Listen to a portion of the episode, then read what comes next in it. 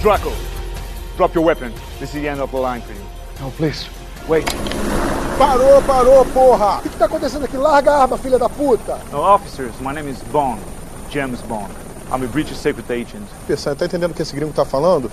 Isso é francês, Mesquita, eu não sei falar francês não. Ele falou que vai me matar e depois vai matar vocês dois, que ele odeia brasileiro, que é tudo corno. Tu cala essa porra dessa tua boca, tu deve ter feito uma merda muito grande nesse restaurante, que eu nunca vi um metro tão puto na minha vida, caralho. O que, que tu fez com o meu e aceito sem pagar, né? Não, policiais. Draco é um terrorista internacional. Ih, tu fala brasileiro, caralho. AD1, pode voltar pro ninho que a situação tá sob controle. Eu tenho que matar ele. Pela segurança da rainha da Inglaterra. Que rainha o quê, irmão? Tá em pilar isso aqui com colmeia pra ter rainha? Não vai morrer ninguém hoje aqui não, entendeu? Não, mas é que eu tenho licença para matar. Oi? Eu sou 007, eu tenho licença para matar. Então quem tem licença pra matar é meu 0038 aqui, que vai dar 003 pipoco nessas tuas 002 bolas, tu não fica na tuona aí. Vamos todos manter a calma, ok? Eu tenho licença para matar de verdade. Então tá, cadê a licença? Como assim? Tu falou que tem licença, quero ver o papel, cadê a licença? Não, é um decreto assinado pela rainha e pelo primeiro-ministro. Porra, mas aí não vale, né? Aqui pra valer tem que ser prefeitura, meu. Prefeitura? Prefeitura, porra. Pra valer aqui tem que ter assinatura do nosso senhor bispo pastor Crivella, entendeu? A licença já tem o selo da, da coroa. Tem selo da coroa, mas o coroa aqui quer ver a porra da autorização com carimbo da prefeitura. Quero ver o passaporte pra ver se tem visto de trabalho nessa porra também. Recolhe aí, vai. Me desculpa, vou ter que recolher sua arma. Peraí, policial, esse aí é meu instrumento. Não tá... Porra, Mesquita, eu já te falei pra tu não bater. Bater em gringo da merda, cara. Dê a tapa nele, chefe. É, mas não pode dar a tapa. Tu dá a tapa, acontece o quê? Alguém filma essa porra aí, aí vai aparecer no RJTV como? Peçanha e Mesquita agredindo o gringo. E gringo tem a pele branca, deixa as marcas de dedo aqui. Senhor, desculpa, viu, seu gringo? Não é pra fazer assim. Tu vem aqui como quem não quer nada e ó, vai no taser aqui, ó. Porque é isso que você tem que usar, entendeu? A prefeitura comprou isso aqui pra quê? Pra gente usar essa porra. É assim que funciona agora. Tá certo, Muito mais civilizado, não suja, não nada. Olha lá, tá Entendeu? todo mijado já. O gringo tá fudido. Tá espumando e o caralho. Deve ter morrido. Ih, caralho! Porra! Mesquita assim não vai dar pra mim. Pô, Peçanha, eu não eu esqueci que esse filho da puta tava atrás de mim, entendeu? O cara chegou fazendo um barulho, tomei um susto do caralho e virei atirando. É memória muscular nessa porra. Foda. E agora, o que a gente faz, chefe? Agora pega essa porra dessa tua arma aí, coloca na mão do gringo, ele tem licença pra matar, foda-se essa porra. Pega umas putas, põe do lado dele também. Quando acordar, ele vai achar que era Réveillon e o caralho. E a gente, chefe? O que, que a gente faz a A gente? gente vai embora. Mas antes trava esse relógio dele aí, que bonito pra caralho. Isso aí na roubar, tu deve dar uns dois reais.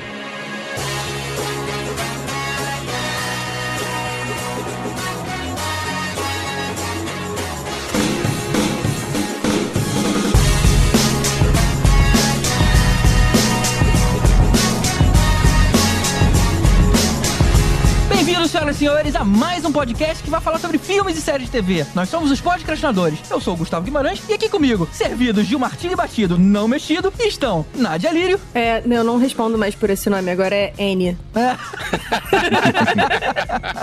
Boa. Eu, Vécio, parente.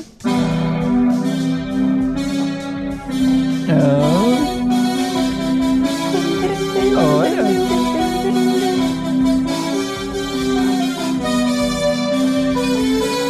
Boa, boa, boa. Ficou bom, hein? Ficou bom. Ficou bem, bem arranjadinho aí. Eu estudei hoje. E de volta aqui com a gente, o crítico de cinema e lá do canal Projeto Cinevisão, Eduardo Miranda. Miranda. Eduardo Miranda.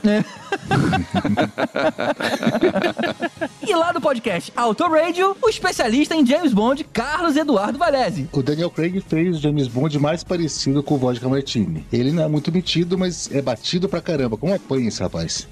É verdade. Ele apanha. então é isso aí. Aproveitando o lançamento recente do novo filme do 007, Sem Tempo pra Morrer, vamos aproveitar e repassar toda a saga do Daniel Craig no personagem, uma vez que ela tá toda interligada. Ou seja, vamos falar hoje de Cassino Royale, Quantum of Solace, Operação Skyfall, 007 contra Spectre e, é claro, Sem Tempo pra Morrer. Como sempre, spoilers 100% liberados aqui. Então siga por sua conta e risco. Voltamos logo depois dos avisos. Não sai daí. Sem tempo, irmão.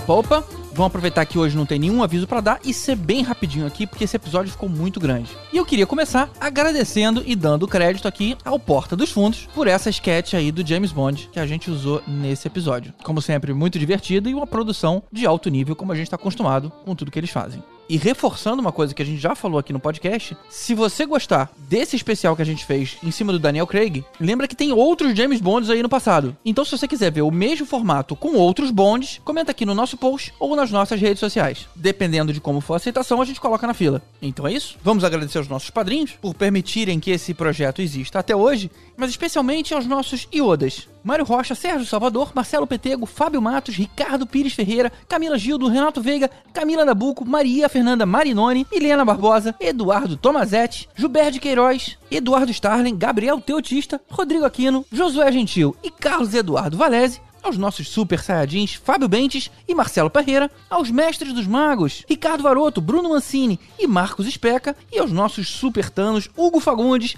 e Mariana Herrera. Muito obrigado a esses e a todos os outros padrinhos que colaboram a partir de um real. Se você vê valor nesse projeto, considera dar um pulinho lá em apoia.se barra podcastinadores e fazer sua contribuição esporádica ou contínua aqui ao nosso projeto. Então é isso. Se você gostou desse episódio, comenta aqui no post e segue a gente lá nas redes sociais, podcast. Beleza? Então, bora pro tema.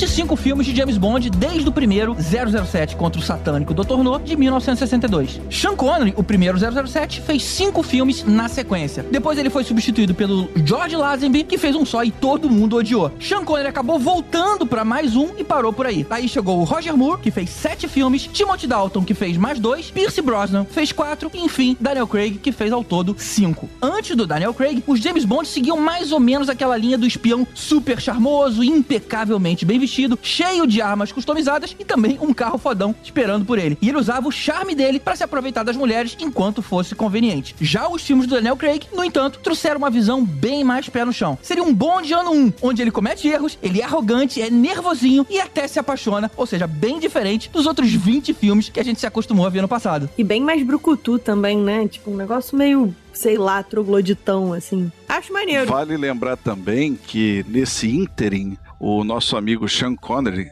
ele faz um outro James Bond fora da Eon Productions, né? Que é o da, dos Broccoli, né? E ele faz o Never Say Never Again, ou Nunca Diga Nunca Mais, né? É alguma coisa assim. Que é um filme de James Bond fora dos padrões James Bond que nós conhecemos, com a trilha sonora do John Barry, com a Shirley Bassey cantando a abertura, fazendo aquelas aberturas mirabolantes, mas é o James Bond com o Sean Connery. Mas não é oficial, né? Se você compra o packzão de Blu-ray com todos os filmes, não tá ali, não, né? Não, não vai vir, não vai vir, não vai vir. Não tem. Eu lembro quando apareceu o Daniel Craig que tinha um papo de que eles tinham que adaptar o personagem para os tempos de hoje e não só o comportamento dele, como para os filmes de ação, porque o Jason Bourne, na época, é, mudou o que, que era o filme de ação. Então, eu nem, nem verifiquei assim para ver as datas exatas, mas eu lembro que tinha esse papo de que uma das coisas que influenciou no estilo do personagem ter mudado foi o, a sociedade mudou, o comportamento mudou das pessoas, como também o filme de ação mudou. O filme de ação não pode ser mais o que era exatamente é, cada como era James. Bond atende à sua época, né? Ao seu contexto, à É, sua política, geopolítica, né? E também é o que tá em moda, né? O, Live,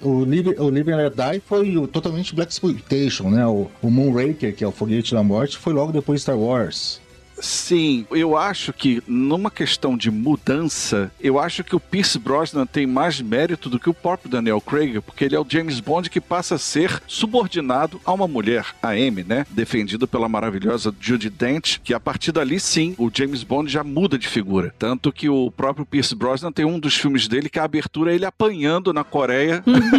é, na Coreia, né? Ele apanha a abertura inteira. É Madonna cantando de um lado e ele apanhando do outro.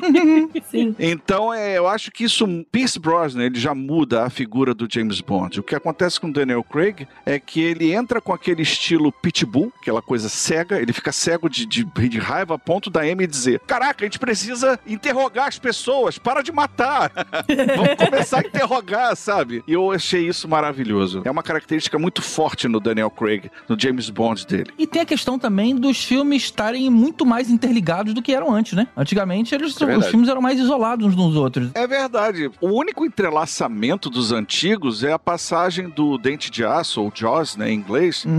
do espião que me amava pro Moonraker. Porque esse personagem ficou querido, né, dos fãs, e aí decidiram fazer ele vazar de um filme pro outro. O cara que mordia os cabos do bondinho? Isso, Isso. exatamente. E que acaba virando anti-herói, é, anti-herói, né? Ele vira um tipo de anti-herói. Também tem um outro, que eu não vou me lembrar aqui o nome dos filmes, onde já começa o James Bond jogando o Blofeld numa chaminé, ou um clone do Blofeld, numa chaminé de uma fábrica. Quem lembrar, eu acho que é legal lembrar. Eu, eu- eu não consigo lembrar qual que é, mas é com o... É como se fosse a finalização do anterior, como se ele fechasse um arco. Mas são Isso. coisas muito passageiras, nada por capítulo, como é a saga do Daniel Craig. Com certeza. Eles eram episódicos, né? Eles eram totalmente episódicos. Tanto é que mudava... É, totalmente estanque. É, mudava o Q, mudava o M, mudava o, o James Bond e ninguém falava nada. não, né? o que não? O que não ficou sendo o mesmo por sei lá quantos anos? É, o, o- Desmond Kelly ele ficou muito tempo. Ele fica até o, o Pierce Brosnan, quando ele passa a bola pro Ben Whishaw. John Cleese, pro John Cleese. Isso, ele John passa pro John Cleese.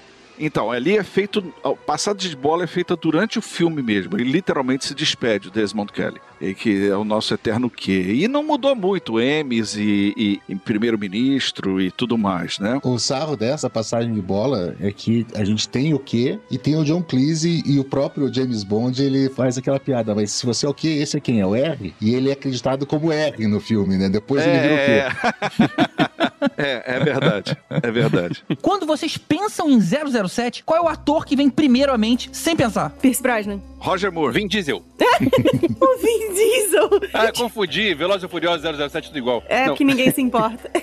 Roger Moore. Eu ia responder Roger Moore também. Não, pra mim é Connery. Pra mim é Roger Moore porque eu comecei a ver James Bond em 77 com o Espião que Me Amava. Então, a primeira marca, a primeira impressão de James Bond, e que com Roger Moore é muito forte, né? Porque ele tem aquela marca, ele é muito irônico, ele é muito sarcástico, ele, ele tem aquele humor ácido. Pra mim, marcou muito esse tipo de James Bond. response. O Roger Moore. Porém, devo dizer que o Daniel Craig tomou boa parte desse gostar de James Bond por esse estilo dele. É, eu acho que eu tô com a Bárbara Broccoli, né, que agora tá no comando, de que fica difícil pensar num próximo James Bond depois do Daniel Craig. Ele, ele, ele marca muito essa. Mas eu acho que a gente pensou isso também do, do Pierce Brosnan, por exemplo, né? Que fez muito bem o papel dele. Ele fez, e, e digo, tive até o prazer de conhecê-lo, de, de, de- de Ai, que inveja. Não, é verdade. É, quando eu tinha lá meu quadrinho de cinema no saudoso programa de domingo da Rede Manchete, eu tive a entrevista com ele pelo Amanhã Nunca Morre, né? Que bacana. Aliás, foi até uma entrevista horrorosa, porque nós quase caímos na porrada, né? Foi horrível.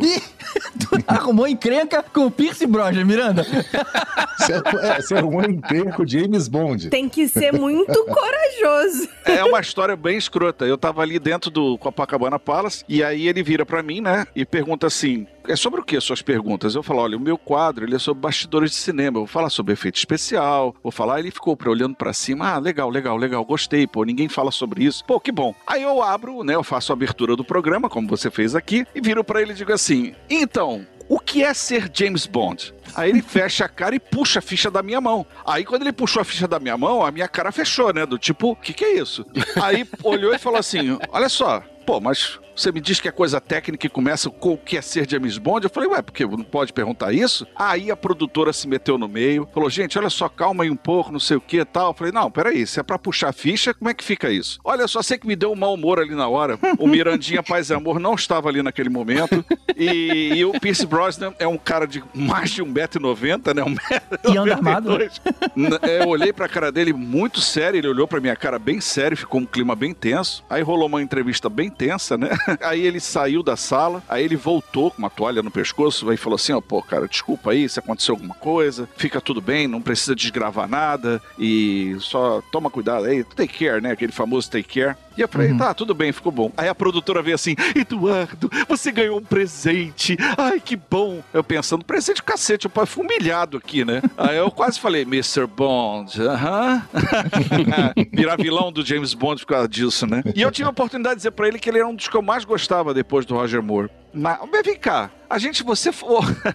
Ô, ô, ô, GG, no meio da tua apresentação, você falou do Timothy Dalton? Falou, sim. Sim. Ele falou, mas ele falou errado, porque quando o GG apresentou, ele falou assim: que teve o George Lazenby, que fez um filme e todo mundo odiou. E daí ele falou: Timothy Dalton fez dois filmes. E esqueceu de falar que todo mundo odiou também.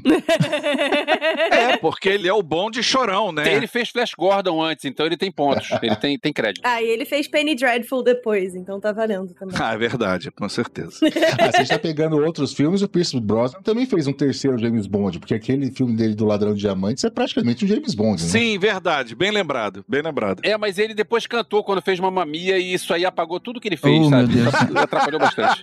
Ouvir o cara cantando foi, foi doloroso. Dizem até que o personagem do Sean Connery no filme A Rocha era o James Bond ali. Sim, esse pessoal sai desse filme, é, tipo... Eles ficam com essa, com essa... O Pierce Brosnan tinha muita dor de ter saído do papel. Ele deu várias declarações sobre isso que ele achou que saiu cedo demais do papel. E, e, eu gosto muito daquele filme, não sei se vocês conhecem, O Cruzeiro das Loucas, que o Roger Moore faz uma, uma participação como se fosse o James Bond, né? E, e é muito engraçado isso, essa coisa que sempre brincam, né? Sempre esses clichês bondianos, digamos assim. Eu ainda tenho a imagem do Roger Moore, porque quando eu assistia 007 nos anos 80, eu via com meu pai. Meu pai adorava é, 007. E ele não via, pelo menos comigo, os filmes muito antigos, né, de Sean Connery. Até porque naquela época não tinha streaming, né? A gente não escolhia e na locadora não tinha filmes antigos. Então a gente via o que podia passar. Passava na, na tela quente, no cinema em casa. No Corujão. O que tinha era Roger Moore. Então, pra mim, eu descobri o que era 007 com o meu pai vibrando do lado, e aí, por consequência, eu passei a gostar, né? Porque ele gostava muito, do ator Roger Moore. Depois, quando vieram os outros, ok, ah, legal. Não, não achei muito ruim o, o Timothy Dalton, não. Talvez porque eu ainda era criança, então tudo era festa. Mas quando veio o Pierce Brosnan, eu falei, puxa, tá bom, esse cara é legal. Sim. Quando eu li sobre o Daniel Craig, eu falei, caramba, mas um cara loiro, sei lá, tão diferente, né? Os, os outros eram mais. A Nádia pode opinar melhor sobre isso. Mas os outros podiam ser mais bonitões, né? Olha, o cara sofreu por causa do negócio de louro, hein? O Blonde Bond foi, foi um sofrimento pro Daniel Craig. Tinha esse papo. É mesmo? O Roger Moore também era loiro, né? É, isso quer dizer, o Roger Moore era mais claro o cabelo dele. O pessoal não fala Não, assim. não, não. Todo mundo ali era, era moreno. Gente, o Roger Moore é louro. Não, não é nada. É sim, senhor. É, e eu tô com a Nádia nessa. No Vivo Deixa Morrer dá pra ver bem o araca, alacaju que ele tem ali. Ele tem um cabelo mais claro. é. Ah, é um acaju de velho pintado, então. GG, você comentou sobre seu pai. Eu lembro que o primeiro filme de 14 anos que eu vi no cinema foi com meu pai, que era o 007, pela data, pela, pela época. Caralho, achei que foi um peladaço.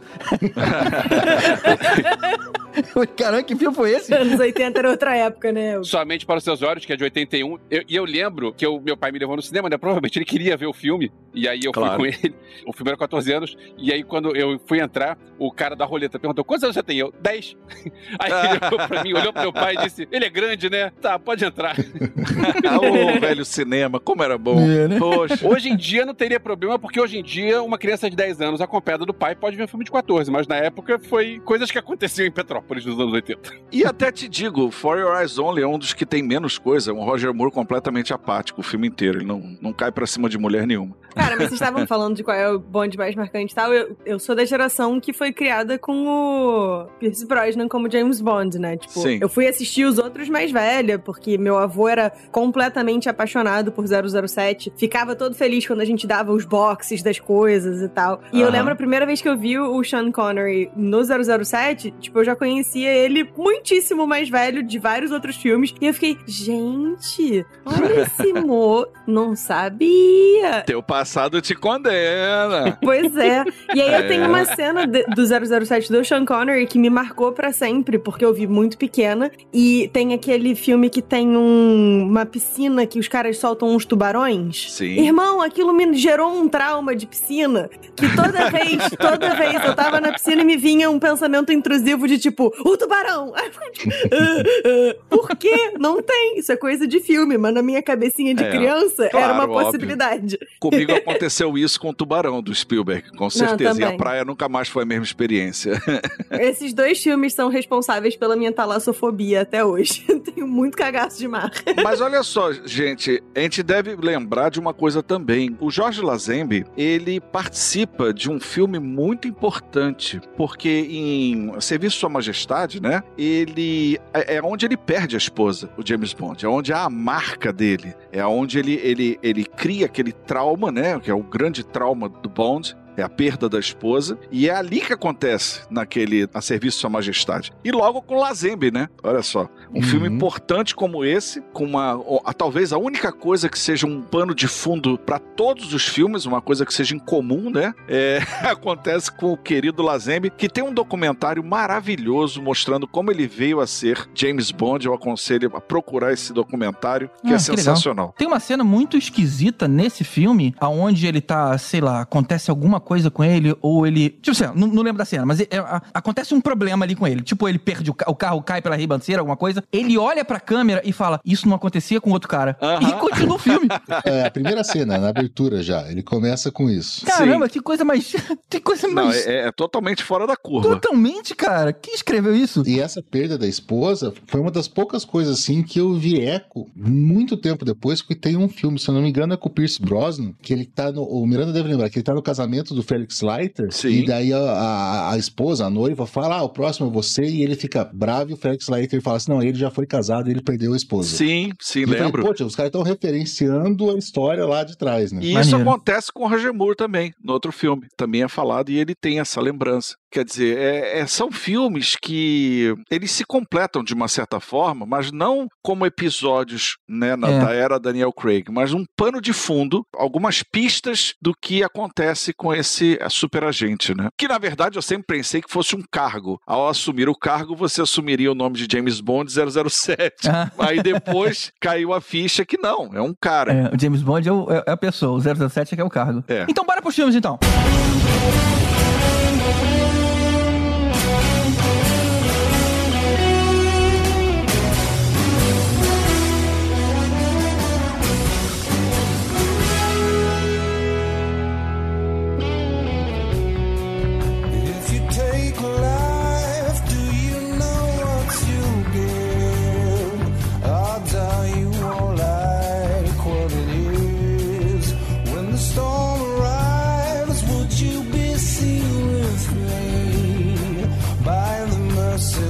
eyes I'm deceived? I've seen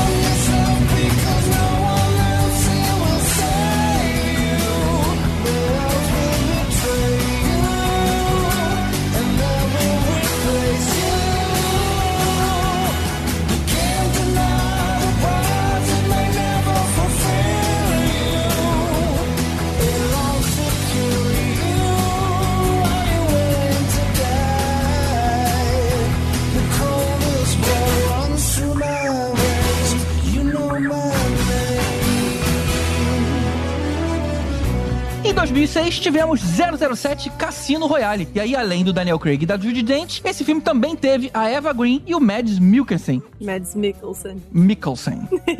Eu dei a pausa só pra Nádia elogiar. Eu amo tanto esse homem, meu Deus do céu. E o legal é que o filme começa com o Bond acabando de ganhar o status aí 00 que dá licença pra matar. E a primeira lição dele é enfrentar um banqueiro que financia terrorista e tem que derrotar o cara num jogo de pôquer de alto risco lá no Cassino Royale. E antes disso, o filme abre com uma sequência de parkour sensacional. Sim. É. Antes disso, ele começa em preto e branco, um charme absurdo, né? Sim. É verdade, começa em preto e branco. Nem posso chamar aquilo de preto e branco, é um chrome, como eles geralmente chamam chrome. É aquele preto e branco com um contraste bem forte. E é, é um charme maravilhoso. Interessante o Elvis ter lembrado da cena do parkour, porque ali, a primeira cena de ação, né? Que já era incrível, mas a gente vendo um cara mais foda que o James Bond, né? O cara fazendo umas paradas que o James Bond não conseguia. Então, porra, nos outros, o Bond era quase sempre superior, né? Ali a gente tava vendo um cara melhor que ele. E logo de cara. Mas nessa sequência tem um momento que eu vibro. O cara dá um salto pra lá, dá um salto pra cá, ele atravessa a parede. é um monstro. o cara pula, passa por uma janelinha lá em cima, o, o Daniel Craig vem e, pô, atravessa. Ele, é isso, ele pula na janelinha, ele atravessa. É maravilhoso isso. Agora, esse filme, ele tem um monte de pistinhas, né? Você, depois de ver o, o No Time to Die, o Sem Tempo pra Morrer, e você voltando a ver isso, a Amy vira pra ele e diz assim: Eu acho que eu errei nomeando você 00 e acho que eu errei. Não tá legal. Foi cedo demais, né? Aí ele olha pra ela e diz assim: Se preocupa não, porque pessoas dessa função não duram muito. Elas morrem logo. Alguma coisa assim. É, é, eu lembro dessa frase. É, é. É, isso, é uma, isso é uma coisa, né? E aí, na verdade, a gente começa a identificar um monte de coisas que vão vir nos próximos filmes, né? Primeiro, a Vesper, personagem lá da Eva Green, que era, nesse caso, a responsável pelo dinheiro que o Bond ia usar pra entrar lá no, no jogo de pôquer. Então a gente vê ele pela primeira vez conhecendo a mulher que ele ia se apaixonar. Sim. E que assombra ele, a morte da Véspera, assombra até o último filme, né? Ele É, passa o finalzinho. cinco filmes assombrado pela morte da Véspera. Nem sei como ele conseguiu desenvolver aquele amor pela Madeline. Nossa, ele vivia tanta sombra daquela mulher que. Passa o tempo demais, né? Tem uma Ah. hora que, que dá pra seguir em frente. Mas não passa, porque no. O, enfim, depois a gente fala. É, depois a gente fala, mas eu acho que eu sei o que você vai dizer. Mas... É o famoso amor de quando bate e fica? Pode ser também, não sei. Um outro detalhe interessante dessa ligação dos dois é que nesse primeiro filme o James Bond se vestia meio mal, né? Aí a Vesper que mostrou pra ele como é que é um smoking de classe com a gravatinha borboleta e tudo e ele passou a usar depois daí pra frente.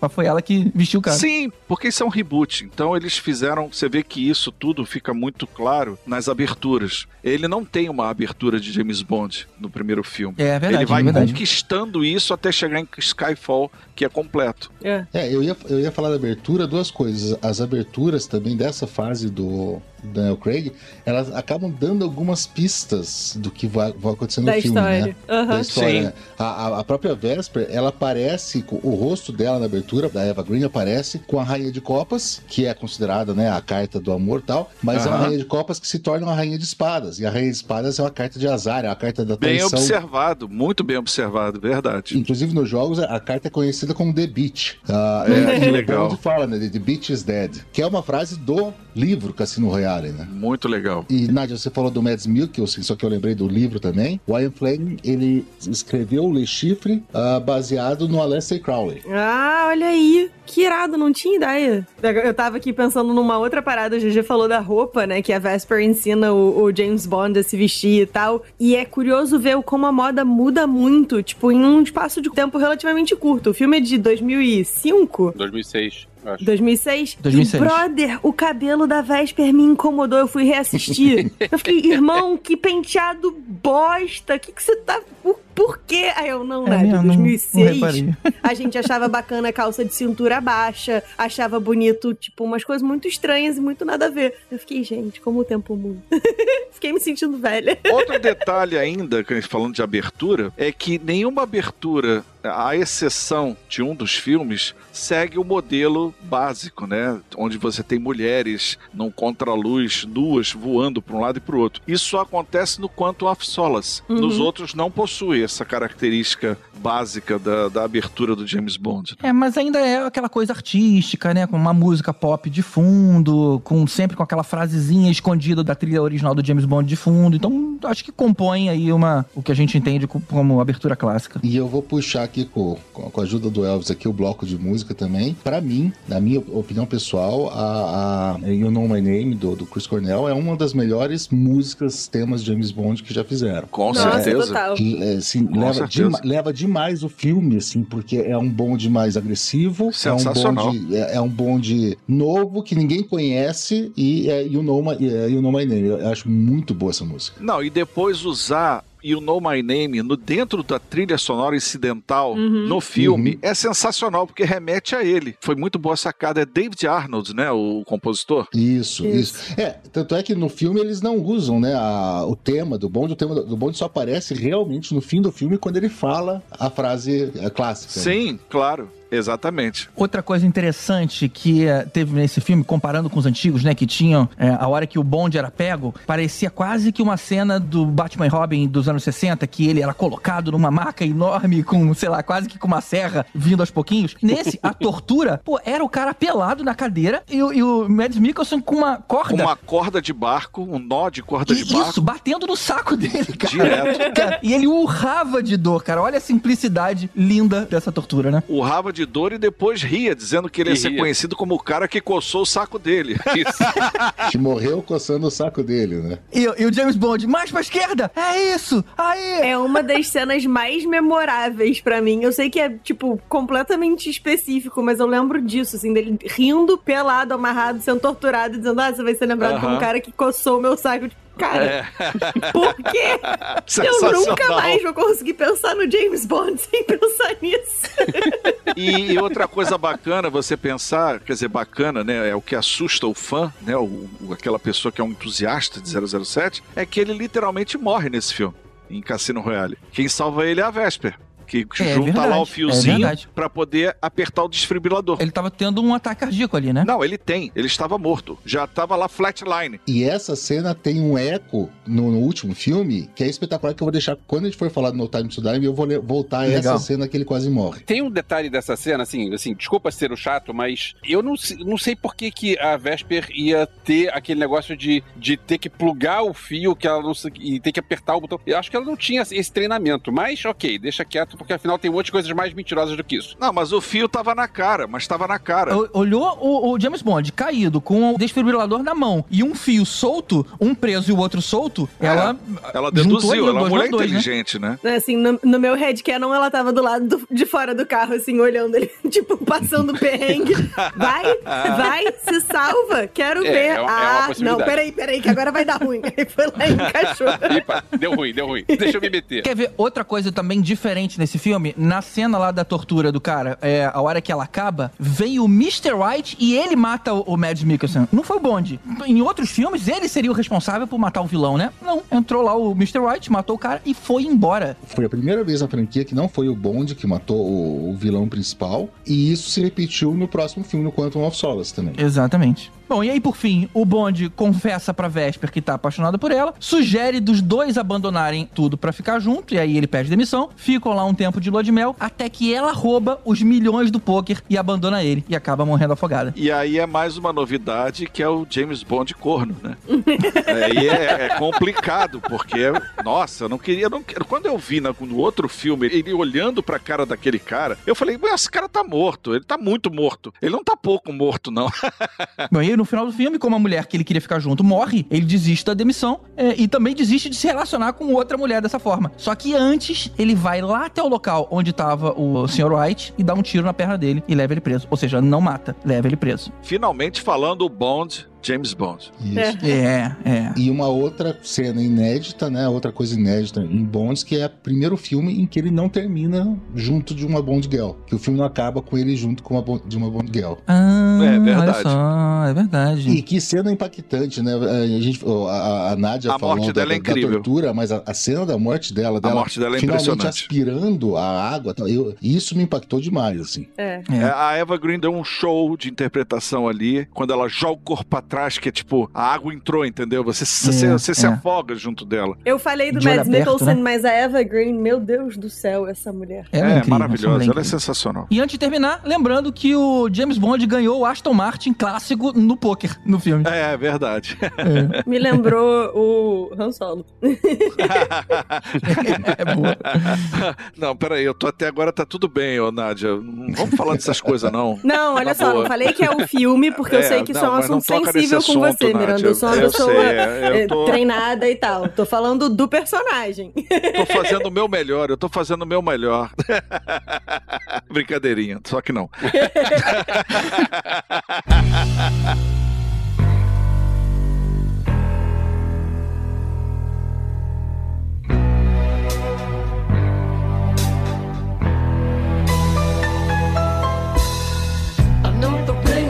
slick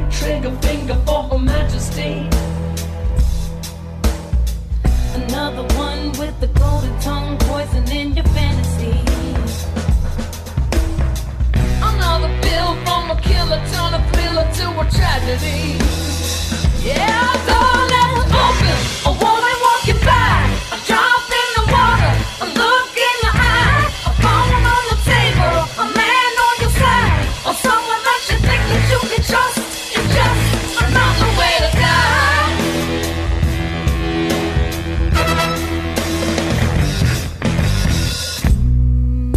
2008 tivemos 007 Quantum of Solace. Esse título teve em português? Não, não houve tradução desse Que título. estranho, né? É. Incomum isso. É porque, mesmo em inglês, ele não significa muita coisa. Então, É. Não, e se você for ver bem, o único que teve em português foi o último, né? Porque Cassino Royale, Skyfall Spectre. É verdade. Não, mas, não, mas é Operação Skyfall. Só botou operação ali, Operação Skyfall.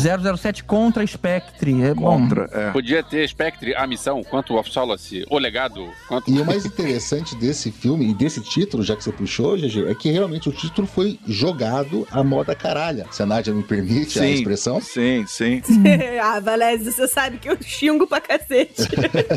É, então, porque eles realmente estavam fazendo. Quem terminou o roteiro muito foi o Mike Forster, que foi o diretor, e o Daniel Craig, ah, porque a gente teve a greve dos roteiristas. E quando tava acabando, ah, que título que damos, que título que damos, e o Daniel Craig falou assim: cara, nenhum título 007 significa nada, não tem nada em relação com o filme, coloca isso aqui, Quantum of Solace. E aceitaram. É. Então, descobrindo agora que isso foi feito nesse período aí de greve de roteiristas, justifica por que que todo mundo acha que esse é um dos piores filmes da saga, né? É, coitado. Ele é o pangaré porque ele pegou o olho do furacão, né? Ele e tantos outros produtos ficaram super prejudicados com essa greve. Mas anyway, é uma continuação direta do outro filme, né? A gente vê o Bond putaço lá por ter sido enganado por ela. Aham. Ele não cumpre mais ordens, ele não, não para. Agora ele virou um cara que quer vingança, né? E o filme é cheio de menções a Eva Green, né? Por ter sido enganado por ela e tudo mais. Mas o filme começa com o Bond chegando com o Mr. White dentro do porta-malas pra ser interrogado. Ou seja, ele acabou de dar um tiro na perna do cara e tá trazendo ele pra ser interrogado. É, e aí é que a gente vê o poder, os tentáculos da Spectre, né? É o primeiro momento que a gente nota que a coisa ali, qualquer um pode ser um agente da Spectre. Até então, a própria Amy achava que era um ambiente controlado. Ah, Essa era Quantum, que era uma- um tentáculo do Spectre, que a gente vai descobrir depois. Mas por enquanto, a organização misteriosa lá era Quantum. E isso também tem um motivo, né, GG? Porque a, a E.ON não tinha os direitos do nome é, Spectre. Tinha um embrólio grande, assim, jurídico e tal, e eles só conseguiram isso antes do, do filme Spectre mesmo. Então eles Olha aí. evitavam falar Spectre porque eles não sabiam se eles podiam ou não por causa dessa briga judicial. Tanto o Spectre quanto o Blofeld não podiam falar nada sobre isso nessa época. Que babado. Não sabia que tinha isso tudo, não. Blofeld é um sintetizador da Waldorf, né? Tem tinha que pedir autorização. Bom, mas aí ele fica sabendo, né, que essa organização secreta, que ninguém sabe o nome, tá em todos os lugares, inclusive lá na MI6, e a missão é que ele tem que descobrir quem são e acabar com eles. E aí entra o Mr. Green. Tem o Mr. White e agora vem o Mr. Green, que é aquele ambientalista safado, a princípio que é uma terra morta, mas que no seu subsolo tem um enorme aquífero, né? É, olha, gastei com aquífero, mas Resgatando as aulas de geografia. é onde tem muita água doce disponível. Nós temos dois aqui no Brasil, só que a gente passa problema com água, mas tudo bem, vai entender. Coisas de Brasil. Tem uma cena com uma Bond Girl ali, cara, que eu achei que erraram na. Tipo assim, perdeu-se alguma coisa ali no meio. Porque ela encontra, ela é aquela agente, né? Ela já chega nele super grossa, porque ele provavelmente já conhece a fama do cara. Então já chega no aeroporto, mostrando autoridade. E aí no táxi eles discutem a missão. E assim que chega no quarto, os caras transam. Tipo, ok, faltou um pedaço aí, né? Do, do- do- Não, coitada, ela não é agente não, GG. Ela só era uma pessoa da agência, né, que foi designada pra pegar ele e trazer de volta. Tanto É praticamente uma funcionária do consulado. Isso, era uma era uma consul... é isso mesmo, exatamente. Mas ela tava agressiva ali. Ela tava mostrando autoridade ali. E aí, de repente, do nada, no mesmo momento, os caras transam. Faltou algum momento de, tipo assim, sei lá, morder o lábio do tipo, é, esse cara é charmoso. Sei lá, alguma coisa assim. Mas você tá falando do James Bond, não tem essa. Ele pega e vai, não tem. Esse é o James Bond, meu Deus. Qualquer Nem coisa diferente aí, né? disso perde o papel. Foi um pouco over, mas tudo bem. Tem outros overs aí pra trás. É, pois é, assim, esse é o histórico do James Bond. É, amigo, ele olha, É, foi. não, mas não, eu acho que nos outros, ainda sabendo que é uma coisa forçada, ele ainda tenta dar uma seduzida com o Martini. Sei lá, ele senta na cama, Oi? dá uma. Seduzida? O espião que me amava. Qual é? O que ele. A garota vai pegar ele com um submarinozinho que parece um iceberg. Aí ele já monta a cama, zzz, fala, larga isso aí, vem pra cá, vambora, tal, pimba. Não tem essa, não. É, mas era o fim do filme ali, né? Tem um antigo do Sean Connery que ele tá com a menina na cama, chega uma outra que ele precisa falar, ele guarda essa, essa no armário, transa com a outra. Ai, quando a eu outra, lembro quando a outra vai embora de manhã, ele tira aquela do armário que tava esperando e transa com aquela de novo. Aham, aham, É, Era o lembro. que eu ia dizer. Tipo, tem uns Deus negócios do bem céu. complicadinhos. Ele não pega as duas ciganas numa disputa lá das mulheres, das, das ciganas? Cara, impressionante como isso a gente não compra mais, né, cara? Não. Cara, eu tenho a impressão, eu já não lembro mais em qual filme foi, mas eu tenho a impressão de que tem um do Sean Connery que ele é inclusive meio agressivo, assim, com a- não é necessariamente uma mulher que é tipo a vilã e tal, e o, o trelelê é esquisito. Hum, talvez, melhor não. Ah, na verdade, Nádia, isso que você tá falando, a gente tem que, no caso, colocar o James Bond na época dele, né? Não, lógico. É isso. É, É o que acontece, o homem, naquela época, nos anos 60, aquela fantasia sexual da mulher era daquele homem macho Viril.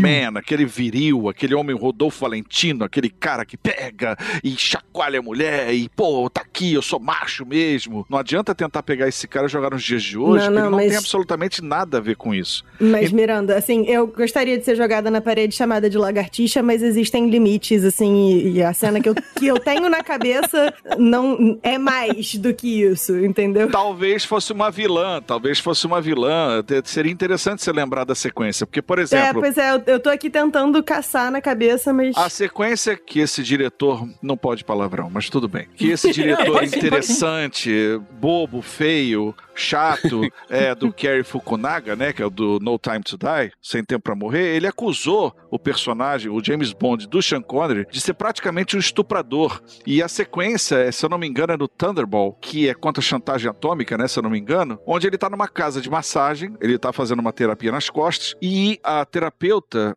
ele vai pra cima dela com tudo e ela diz assim: ah, ah, ah, não, não, não, não, não vem pra cima de mim, não, não sei o quê. Aí ele vai e prende ele naquela cama. E ela diz pra ele assim: não, você aqui eu, eu me sinto mais segura. Mostra que já conhecia o jeito dele. E depois ele vai pra cima dela, de fato, ela dizendo: não, não, não. Ele pega ela dentro da sauna lá, mas depois ele tá passando luvinha de pele de. de, de como é que é o nome daquele de Marta, né? Aquela, aquela pele bem de, de chinchila, né? Passando luvinha nas costas dela. Quer dizer, havia uma cumplicidade nesse sim e não. Por quê? Por causa dessa contextualização da época. Então, é muito fácil você hoje em dia botar dedos na cara de um personagem ou da maneira que esse personagem agia numa determinada época, com a sua cultura, com a fantasia sexual daquela época, com a nossa de hoje em dia, né? É, tem, que, tem que se ter uma certa reserva. Eu prefiro pensar que é, isso é um negócio que aconteceu, era parte da sociedade e que a gente olha isso e fica incomodado porque a gente evoluiu como sociedade. Então, Claro, tá, claro. não é mais pra ser assim. Então, evoluímos, beleza. Eu fazia parte, não vou criticar o cara que fazia isso naquela época, dentro desse contexto que o Dal tá falando, mas ok. Mas eu acho triste e, e nada ético um diretor de cinema fazer um comentário como esse, que um sociólogo, que um Concordo psicólogo, que uma É. feminista faça um comentário Concordo assim, contigo. entendo. Agora, um diretor de cinema, pra quê? Pra desmerecer? Concordo. Eu não consigo, assim, nem achar normal que uma pessoa fizesse isso nessa época. Eu não consigo achar normal, embora eu sei que fosse. Agora, eu consigo achar normal que isso fosse retratado no, nos filmes, porque era o que acontecia. Então, o, o filme, a obra de ficção, retratar o que acontece no seu tempo, eu não consigo, assim, cancelar por conta disso, né? Mas olha só, gente, de repente aquilo ali nem é assim do tipo acontecia. A gente tá lidando com um personagem acima do acima. É o James Bond 007. É, o cara era tudo exagerado, que é um, claro, que é né? um cara especial. Ele é especial em tudo, até na maneira como ele aborda uma mulher. Então, a gente não pode tornar ele humano. Ele nunca vai descer ao nosso padrão. Ele é o James Bond e dentro do universo desse personagem, as coisas acontecem de uma maneira bem diferente da nossa. A gente vai tentar é, fazer alguma coisa, ele vai fazer essa coisa três, quatro, cinco vezes melhor ou de maneira mais efetiva, ou quatro, cinco vezes pior. Mas é o James É, Bond. né, dá- não dá pra dizer que naquela época também era comum a gente sair correndo atrás de um avião, em cima de uma moto e pular do, do despenhadeiro e entrar no É avião. né? claro, né? Óbvio, óbvio, óbvio. Nem tirar uma mochila voadora de dentro da mala ou coisa que o valha. É. Então, lembrei, tem uma cena no Thunderball, que é com a. da moça da massagem mesmo, que é esquisita, mas no Goldfinger, Galore. Tem uma pior que é do- com a Pussy Galore, que ele, tipo, se- literalmente se força em cima dela e tal. E ela, tipo, claramente lutando Bom, contra. o nome dela já é absurdo, né, Nádia? É, não, pois é. Os nomes da. da, da- Mas assim, né? O nome da personagem Galore. no livro não tem o que fazer. E, tipo, claramente ela não quer, não quer, não quer, e ele se força, se força, meio que dane-se, enfim. Fico desconfortável. Sei que é uma- um retrato da época e tal. Só acho que que bom que a gente já evoluiu pra além disso, porque não é não. É isso aí, é isso aí. E voltando ao que o GG falou, pra gente, pra gente voltar só, só o GG, essa Bond Girl que depois ela aparece morta, coberta em óleo, é muito legal que é um espelho de GoldenEye, né? Que é a, a- É. uma Uhum. Bond Girl Sim, aparece sim. morta na mesma posição, É. ah, coberta em ouro, e aqui agora em coberta em Tá óleo. de petróleo. Verdade. Aí temos a figura daquele ditador, também como vilão, que quer a ajuda do Sr. Green para poder restaurar a ditadura dele, né? É. Mas que acaba por conta dessa greve dos roteiros, talvez, e, e dos roteiristas, fica numa situação não muito bem resolvida entre o que é uma coisa e o que é outra. É, assim, esse filme deu uma bela sofrida por conta desse negócio da greve mesmo, porque tem várias pontas que são meio. O quê? Como? É, é um, é um filme esquecível. É. É. No final, ele derruba a organização, acha no fim o responsável por ter chantageado a Eva Green no filme anterior e o filme acaba. Não, tem outra coisa interessante também, GG. Nesse filme, quando ele vai salvar a menina, né, que tá querendo se vingar desse ditador que matou a família dela e fez o diabo com a mãe, Uhum. quando ele entra naquele hotel em chamas, explodindo, ele sente que no momento que ele tá ali com ela, não vai ter escapatória. Ele saca a arma como do tipo, eu vou matar ela e me matar, ou vai, eu estou de novo numa situação em que eu vou morrer. Mas aí uma explosão acontece, aparece ali um tubo de gás, ou, ou- e ele consegue atirar e abrir um buraco. Isso é Eles uma são coisa cuspidos, também. né? É, não, ele sai pelo buraco com ela, que ele consegue abrir dando um tiro lá naquela. Eu não lembro bem o que se é um encanamento, se é um extintor, alguma coisa que ele consegue atingir com a arma, mas ele se prepara pra tipo assim, é o tiro de misericórdia. A gente não vai morrer queimado aqui. Eu não vou deixar você morrer queimada como o trauma que você tem, né? Porque ela era toda queimada. Caramba, que legal. Eu não tinha feito essa leitura, não, na época. É. Tá aí alguma coisa boa nesse filme. né, aquelas curiosidades, e eu voltando às músicas tema, né? A música tema desse filme é um dueto do Jack White com a Alicia Keys, mas ela foi primeiramente oferecida pro Paul McCartney, para ele pela primeira vez fazer duas músicas, ele tinha feito Live and Let Die. Que é um musicão. Ele recusou, né? ele recusou e sugeriu a Amy Winehouse. Olha. E a Amy Winehouse chegou a gravar uma demo com uma música pro James Bond, mas ela tava passando aquela pior fase da vida dela, a demo ficou uma bosta, eles não aceitaram e acabaram chamando a Alicia Keys pra, pra cantar com o Jack White. E em pensar que temos aí uma música de abertura de James Bond que não foi usada, né? Que é o Kiss Kiss Bang Bang, cantada pela própria Shirley Bassey. É. a mulher, né, a voz oficial e que caberia em qualquer filme. Eu até penso assim, imagina se um dia pegasse o Never Say Never Again, né, e colocassem dentro da produção oficial de James Bond, e podia usar essa música, ela é totalmente genérica, ela só fala do James Bond, né, da, da pessoa. Cabe em qualquer filme. This is the end. Hold your breath and count ten. Feel the earth move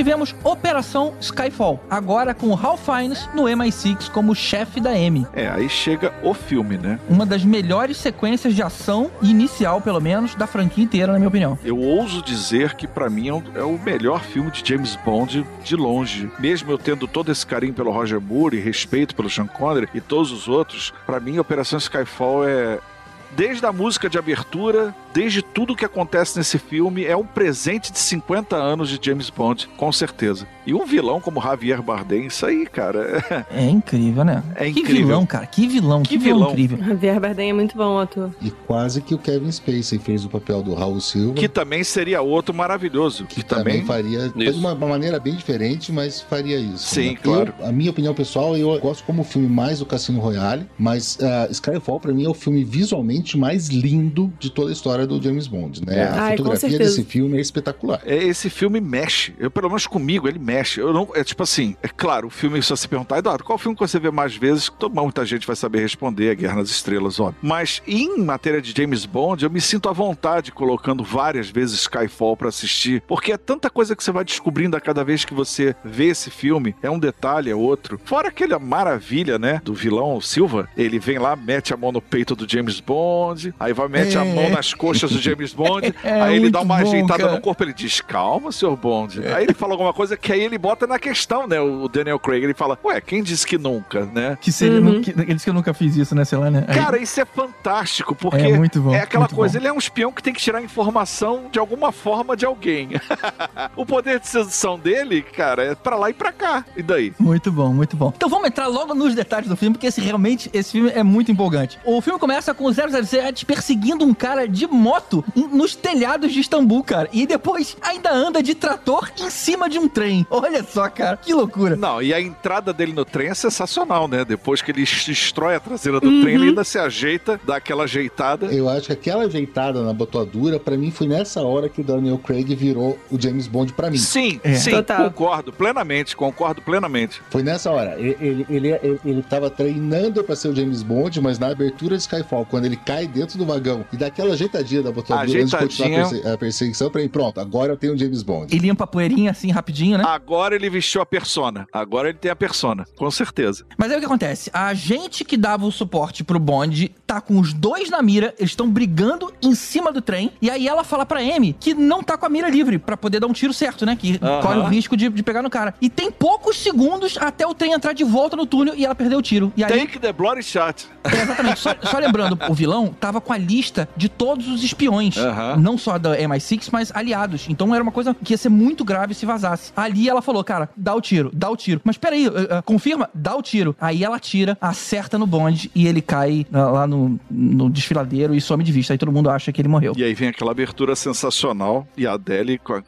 Ou seja, a gente pode afirmar que ela literalmente pegou o bonde andando, né? Saudoso Tibério. Oscar merecidíssimo pra canção. E a Adele tava grávida quando gravou, e depois a Adele Sim. falou que ela nunca mais conseguiu repetir aquele tom baixo, aquele tom grave que ela Maravilhoso. gravou. Olha Maravilhoso. Era por causa da gravidez que ela conseguiu chegar até ali. Olha, impressionante. Parece que foi uma coisa que tudo confluiu para que Skyfall, inclusive o Sam Mendes fez um trabalho único na direção e os atores estavam querendo fazer aquilo e você sentia a vibração de todos eles para que aquilo ali desse certo. No outro arco, né, a Amy tá pra ser demitida, né, porque ela falhou, aquilo jamais podia ter acontecido e na durante a- o trabalho dela, né? Ou seja, ela perde a coisa mais importante que ela tinha pra proteger. O MI6 é atacado e aí, quando o Bond tá de longe, fingindo que tava morto, ele vê o que tá acontecendo pela televisão e ele se reapresenta. É, ali começa a construção da relação muito especial da Amy com o James Bond. É, é assim. É uma delícia à parte é a relação dos dois. Ela é durona, mas ela tem um carinho nos olhos com ele, né, cara? Olha, olha o detalhe, pelo amor de Deus, olha o detalhe. Ele tá naquela sala sendo interrogado, lá fazendo aquele teste psicológico, né? E aí ele, o cara diz: Olha, é associação rápida. Eu falo, você, você manda uma palavra. Aí ele bota M, ele bitch. Aí ela dá um risinho, cara. Você vê na boquinha dela, ela dá um risinho assim, do tipo, cara, é uma cumplicidade dos dois tão gostosa desse filme. Que é, nossa, cara. Não, e a hora que ele aparece, cara, no, no apartamento dela, e na hora que ela vê que ela é ele, no olhar dela, ela quer abraçar o cara. Mas ela olha e fala assim: por que, que você demorou tanto? Ela fala meio que brigando, mas a gente vê, cara, que ela queria dar um abraço no cara, sabe? Não, mas tem outra cena falando isso também, que é, ele tá com alguém e a Amy fala, daí a, pessoa pergunta assim, é outra mulher da tua vida? Ele fala assim, não, mas não é do jeito que você tá pensando. Ah, é a tua mãe? ah, ela gosta de pensar que é. É, exatamente.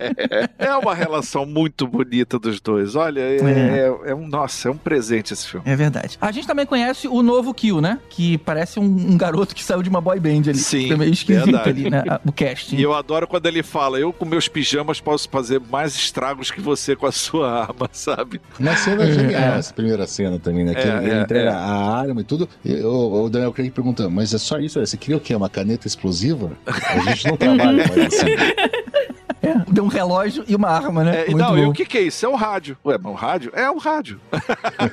é tipo assim, não tem. A única coisa sofisticada é que a arma só atira com a mão dele, né? Ela tem uma identidade ali. Mas de resto. E esse menino, o que, GG? Eu só vi em outra coisa que ele fez, que foi essa última temporada de Fargo, né? Ah, é? Eu não reconheci. Que ele é o Rabino, o Rabi, aquele cara que é o menino que é sequestrado, sabe, que cuida do outro menino. Nessa última temporada de Fargo é ele. E não parece, eu só fui ver Ah. depois do IMDB que era o mesmo cara que faz o Kill. E ele é o serial killer de O Perfume, né? Que é maravilhoso. Sim, é verdade. Olha, É, olha. ele é Também é sensacional. outro que eu não vejo há tanto tempo. Tão acostumada com ele cabeludo que, tipo, não tava clicando, mas é. É, é ele que faz aquela. Eu tô vendo o IMDB dele, tem um monte de filmes dele que eu já vi, mas eu Ele não é lembro. muito de, bom. eu Ele é não lembro cara dele é, é um cara tipo, que muda o bem, né? Lagosta, o Teorema Zero. É, tem um monte de de outros filmes que. A Tempestade, aquele horroroso. Aham. Tava até no Mary Poppins. A gente fica conhecendo então o Raul Silva, né, que é o final boss desse filme, Aham. vivido maravilhosamente aí pelo Javier Bardem, que nem o, o Miranda falou. E ele é um ex-agente do MI6, ele também conhece todo mundo, inclusive conhece a Amy. O que é mais perigoso, né? Porque o cara sabe tudo. Exatamente. Alguém que sabe como é que eles funcionam, né? Aham. E que é um, um outro eco aos bondes antigos, porque em GoldenEye o Xambin era o 006, né? E ele acabou se tornando o grande Isso, vilão. verdade. E, e- Ah. e spoiler nenhum, o Xambin morre naquele filme também. É, como em todos os filmes que ele já fez, né? Por ele, né? Eu só achei esquisito o Javier Bardem morar naquela cidade em ruínas, né? Parecia aquele nível final de Inception, sabe? Que tinha aquela cidade toda destruída. Sei lá, achei esquisito ali. Mas ok. É, é, o- é, o, é o lair, né? É, é a cova do vilão. É, o- não, tem, não tem como você fugir muito disso. Uns têm ela muito tecnológica, outros têm dentro de um ambiente destrutivo como ele era, né? Na verdade, ali é uma visão do, da, da psique dele quebrada, né? De, de toda aquela coisa maléfica, distorcida. É, você vê que todo o cenário que rodeia ele é distorcido, tanto o computador como a cidade, porque é o reflexo do próprio personagem. E essa cidade já não é estúdio, é uma locação. É uma ilha japonesa que fica a alguns quilômetros, não lembro quantos, de Nagasaki. Ah, por isso que ela tá toda destruída de verdade. Por isso que ela tá toda destruída e que ninguém tá. É conhecida como a Ilha Fantasma. Olha só, no filme eles dão uma explicação pra isso. Eles dizem que eles inventaram uma contaminação e todo mundo teve que largar tudo às pressas. Sim. No fim das contas, deve ter sido o que aconteceu de verdade, então, pelo jeito. É verdade. Agora vamos lá. Que entrada é aquela em Macau? Não é Macau que ele entra naquele cassino? Uhum. Cara, que entrada é aquela? Que entrada? Que direção? Que luz? Que. Não lembro, me lembra um pouco dessa cena. Caraca, ele tá num barquinho entrando no cassino, com tem aquele dragão enorme. Cassino flutuante. Um cassino flutuante. Maravilhoso. Onde ele vai encontrar aqueles dragão de komodo. Os comodos lá, né? Tá. Isso. Ele acabou de pegar a ficha lá do assassino que ele matou e ele vem com a ficha pra trocar, pra saber o que aquilo ali representava. Aí ele Uhum. encontra aquela mulher que também tá maravilhosa. Ela mostra medo nos olhos daquela mulher. É. Aquela exato, atriz, ela mostra que tá apavorada. Ela é só medo. Ela não tem nada. Ela vive a serviço do medo. Mas a entrada dele nesse cassino, nossa. Cada fotograma dá um pôster. É impressionante aquilo ali. E esse dragão de Komodo, ele é totalmente CG, né? Todo CGI, Todo claro. CG. E nessa cena tem mais uma coisa que é CG, que são as mãos do Daniel Craig. É, e se você prestar atenção no filme, você vê que as mãos dele estão meio esquisitas. Ele comprou uma luva naquele dia e resolveu gravar de luva. E gravou de luva, né? Todo mundo achou legal pra compor o personagem e tal. Quando eles estavam depois na edição, eles lembraram que a arma só funcionava com a impressão da palma do James Bond. Porque o outro cara... Deu Puta, o cara tava de Caramba. luva. Eles tiveram que fazer o CG da mão do. Olha Que detalhe só. interessante Caramba, esse. Maneiro, maneiro. Pelo menos lembrar a tempo, né? É, pelo menos É, lembra Sim, tempo. claro. Enquanto isso, o MI6 lá, né, e também o, o parlamento é atacado, explode-se tudo, e o Bond e a Amy vão fugidos, porque sabem que o- em algum momento o Javier Bardem vai encontrar com eles. Então, eles, como agora o cara tem o domínio tecnológico e rastreia todo mundo, eles pegam um carro antigo, que na verdade é o, é o clássico O Aston Martin. Aston Martin, Sim. que não tem nada de tecnológico nele, e foge pra onde era a antiga casa do James Bond. Não, ele ameaçando de ejetar ela é É maravilhoso. muito bom, né? É muito bom, né? Você vai É reclamar viagem sensacional. E não, e ela já sabia, ela fala assim, por quê? Você vai me ejetar?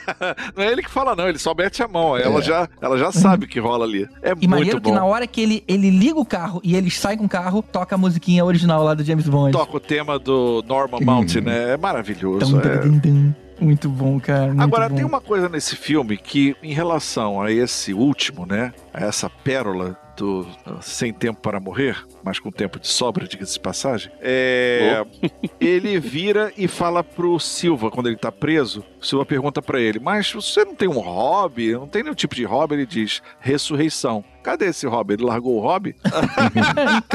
Isso fica um assunto pra daqui a pouco. É.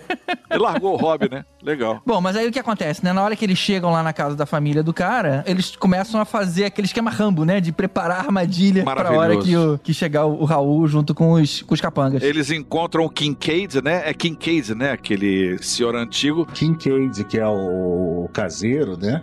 E que era pra ser vivido pelo Sean Connery. Puxa vida, ia ser uma baita homenagem, né? Olha só. Chegaram a perguntar pro Sean Connery se ele sairia da, da aposentadoria pra fazer aposentadoria. isso, mas o próprio Sean Connery falou assim: não vou sair porque eu sou James Bond também. Se fosse pra esse filme, ah, Oh, eu tenho dois. James Bond no filme. É verdade. Ah, e errado ele não tá, né? Ia ficar esquisito mesmo. Mas aí É. o Albert Finney, ele- é aquela ímpar, né? Aquele ator ímpar defendeu esse papel, mesmo que pouquinho tempo de tela, né? Mas de uma maneira extremamente nobre, sensacional, né? É, e aí a gente tem, né, a Amy morrendo ali junto com o cara.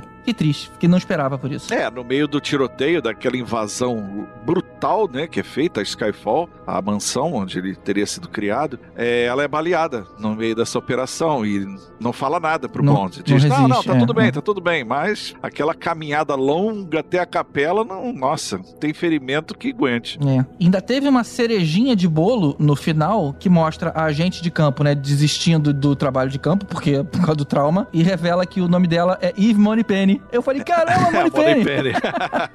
sensacional, sensacional. Muito legal, agora virou secretária lá do Ralph Fiennes. Tá aí, um exemplo de mudança de etnia que não incomoda em nada. Em nada. Uhum. Em nada. Tanto se grita, né, por aí dessas mudanças, mas nesse caso específico, a Morey Penny ficou muito bem. Ficou ótima. Eu só acho que alguém que era agente de campo do jeito que ela era, pra virar uma secretária, é um pulo meio grande. Talvez pudesse mostrar que ela ficou traumatizada por ter dado um tiro nele, ab- abandonou, se demitiu, sei lá. Sim, sim, sim, sim. Corretíssimo, GG. Bem observado É. isso. Talvez a, maneira brutal como a, a Amy falou com ela, né? O take the bloody shot, quer dizer, essa pessoa que tá aí na frente não é nada, é só um agente. Mete o tiro, se pegar nele, dane-se. Isso. Ele sabia dos perigos. É, e ela não suportou E não- isso, não podia aguentou. ter... É, e, e deram um nome mais bonito, né? Ela não deve ser secretária, ela deve ser Chief of Staff, alguma coisa assim. Isso, é, é, é verdade.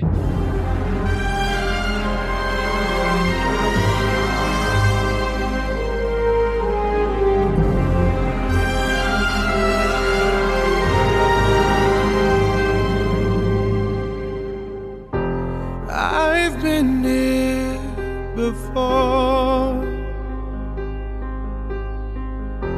but always hit the floor. I've spent a lifetime running, and I always get away. But with you, I'm feeling something that makes me wanna stay unprepared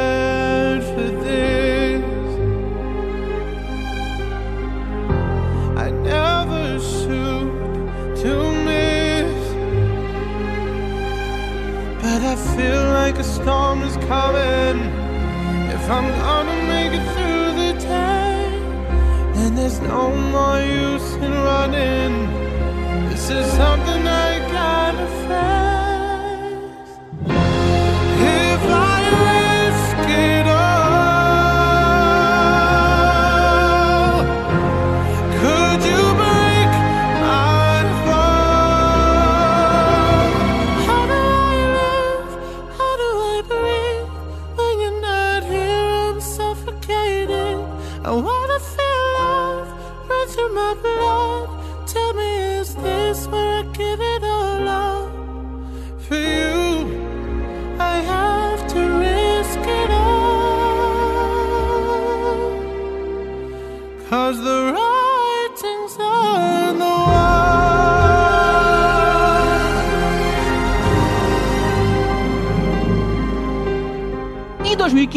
2015, temos 007 contra Spectre, agora com Christopher Waltz, Mônica Bellucci e Dave Bautista, olha só. Cara, então, quando eu assisti Spectre, eu achei que finalmente o James Bond ia ter uma Bond Girl da idade dele e tal, uma parada, né? Mais bacana. Fui enganada. Na verdade, até foi uma Bond Girl, mas. Aí depois vem a menina da minha idade. Eu fiquei, brother, quê? Não, peraí, tá errado. foi estranho. Mas, cara, a Mônica Bellucci, não importa a idade que ela esteja, ela tá sempre incrível, né, cara? Impressionante. É a reencarnação de Afrodite. Mônica Bellucci, Eva Green e Penélope Cruz são as três, sim, Santíssima Trindade. Verdade. Não, não tem mais bonito. Belo trio aí, hein? E não querendo tomar o lugar aí do Valese, mas já falando da música, eu achei que a música desse filme não me lembrou a música do 007, cara. Me pareceu ser uma música normal. Olha, particularmente, eu não consigo ver a música e a abertura como sincronia. Parece que não tem nada a ver aquele polvo, aqueles tentáculos, aquela coisa maravilhosa que é aquela abertura com a música que está sendo executada. Me causou muita estranheza. De quem é essa música mesmo? É Sam Smith, também passável. Ah, que a Nádia deve conhecer melhor. Ah, É, né? ele faz música pop, mas também não é muito a minha. Mas é uma musiquinha também, qualquer coisa, assim. É, assim, é música de discoteca. Olha, a velha música de Discoteca. discoteca. discoteca, ela disse. Mas assim, é isso, sabe? É musiquinha. Que a gente ouvia é porque na night. É, não, então, é porque no meu cérebro tem um- uma partição entre, tipo, night. Night pra mim toca, tipo. Sabe, tipo, um techno bizarro. A- as músicas do Sam Smith são, tipo, música de discoteca mesmo, sabe? Tipo, você quer dançar, você não quer, tipo, sacudir o corpo num movimento estranho porque tá tocando uma música esquisita e tal. Sabe? Tipo, é di- diferente, assim, na minha cabeça. Mas eu, eu- nem digo que o problema é só que a música é, é esquecível, mas ela não teve aquelas notinhas que fazem a gente reconhecer como uma música de James Bond. O que você quer dizer, GG, é que ela não tem o DNA de James Bond. Talvez seja essa uma frase melhor.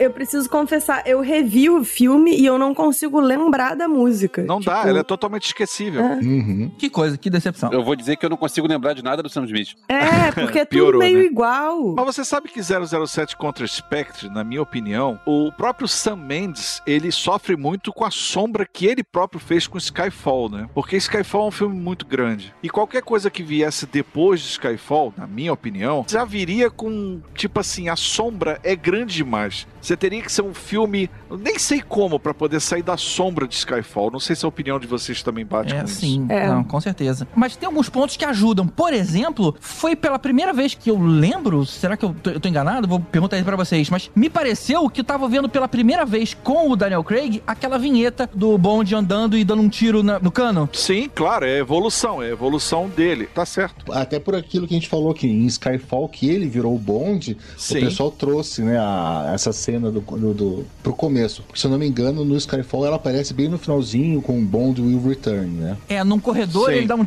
ele dá um tirinho Isso. e sai, né? É alguma coisa assim. Mas essa não. Essa é a vinheta clássica. É com a, a música clássica. original e tudo mais, né? Que a gente viu em todos os outros 20 filmes. Isso, isso mesmo. E a história desse é o seguinte: a Amy, antes de morrer, ela deixa uma mensagem pro Bond pedindo pra ele matar uma pessoa no México e ir no enterro dele. O Bond acha o cara, vê que é de uma organização secreta lá por causa do anel do polvo, mata o cara e vê que no enterro começa a ser providenciada uma reunião pra substituir o cara que morreu. Essa é a deixa que ele tem pra descobrir quem os caras são e onde é que eles se reúnem. Esse aí é o que começa com plano sequência maravilhoso? É isso. Isso, isso é, mesmo. É, no Dia de los Muertos, no México. Tem um plano sequência sensacional no início disso aí, que ele tá tipo no quarto Exatamente. do, do hotel, sai, e anda pelo, pelo telhado e tem uma festa gigantesca acontecendo. Esse plano sequência é muito bom. Começa ele fantasiado na rua, né? Aí vai entrando lutando com ela, sobe, é um plano de sequência sensacional. Só achei estranho nessa sequência acabar com o, James Bond explodindo uma bomba num prédio e ele desaba no meio da comemoração lá do Dia de Los Muertos e as pessoas continuam dançando, como se não tivesse acontecido. Tipo assim, cara, acabou de cair um prédio aqui, né?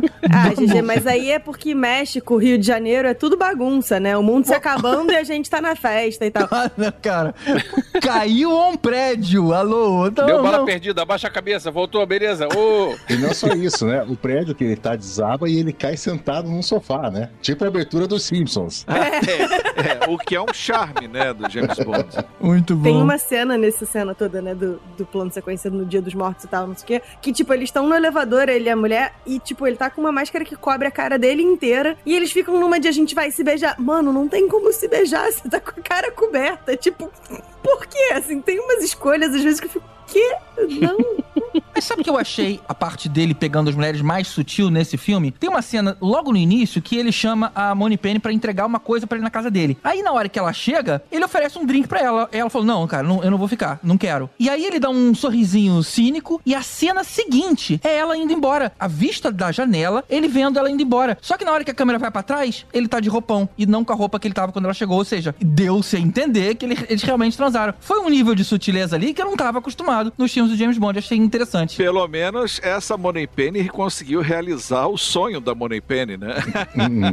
É, clássica, já né? Que começa, nunca já teve. começa do filme anterior, aquela cena né, de- dela barbeando ele também, É, que também é, dá é, a aquela entender que cena- aconteceu alguma coisa. É, mas também nunca dá. aparece, né? E é muito legal, né? Porque, legal. afinal de contas, ele colocou a vida dele na mão dela de novo. Isso é Uhum. bacana de, do outro Ah, filme. é verdade, é Isso é verdade. bacana. e olha que parte importante pro próximo filme agora. O Bond, ele encontra o Sr. White, que a gente já sabe, né, que é o assassino pai da, da Madeleine, e lá ele fala das coisas que ele foi obrigado a fazer, inclusive matar a família inteira. Ou seja, reforçando aquilo que a gente viu sendo recontado aí no Sem Tempo pra Morrer. E aí nessa hora o Bond promete pra ele que se ele cooperar, ele protege a filha do, do cara, que é a Madeleine, que ele não conhece ainda. Sim. Uma ligação muito interessante dos filmes. Tem o Dave Bautista nesse filme, né? É o capangão ali, né? Isso. Uma cena maravilhosa de perseguição de carro. De em carro, Roma. muito foda. Sim, sensacional. Aliás, todos esses cinco filmes, acho que só o Skyfall que não tem nenhuma cena em- na Itália, mas os outros quatro filmes têm cenas espetaculares na Itália, né? Eles Verdade. Deve ser Adotaram. fácil de gravar lá, né? Assim, É. sei lá. É verdade. Mas, cara, eu achei muito legal, né? No contexto dessa cena da perseguição no carro e tal. Depois eles estão naquela reunião do que vai criar o Nove Olhos, vai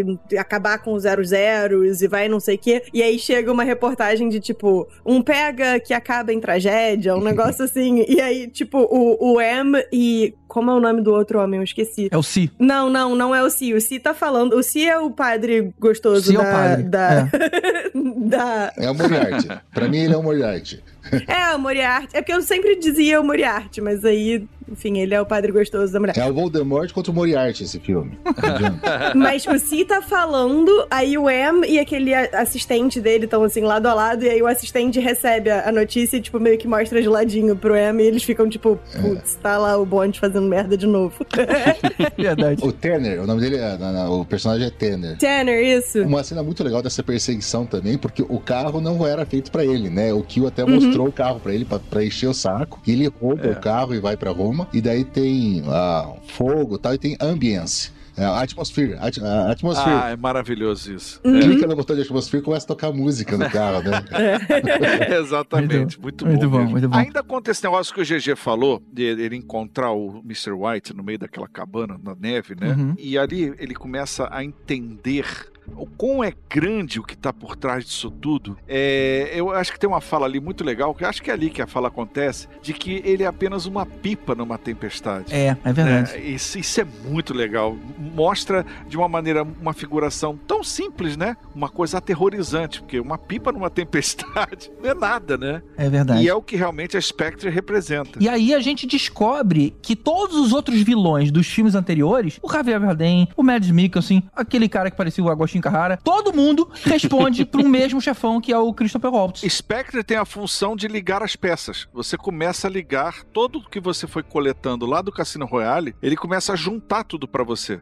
Até ser Exatamente. didático, numa sequência onde em cada cela aparece a cara de cada um deles. E aí ele vai lá, né? Como ele acabou de prometer pro Sr. White, ele vai lá proteger a, Madeleine e eles acabam se aproximando. Acho que eles ainda não tinham tido nada ainda, mas eles começam a conhecer um ao outro. E aí, nessa cena do, do trem, antes de aparecer o Dave Bautista, tem dois pontos muito interessantes. Primeiro, ela conta pra ele a história que a gente viu no filme seguinte, do Rami Malek indo lá matar a família e ela reagindo com a arma. Ela conta isso pra ele. E em segundo, ela perguntando pro Bond por que é que ele faz o que ele faz. E aí ele diz que nunca teve escolha. Mas ela fala: e se você parasse de vez? E ele fica pensativo nessa hora. Aí é a hora que chega o Dave Bautista. Mas olha a sementinha sendo colocada aí pro final do filme e pro próximo. Verdade. O Bautista, vocês estão falando, ele é o unha de aço, não é isso? Isso.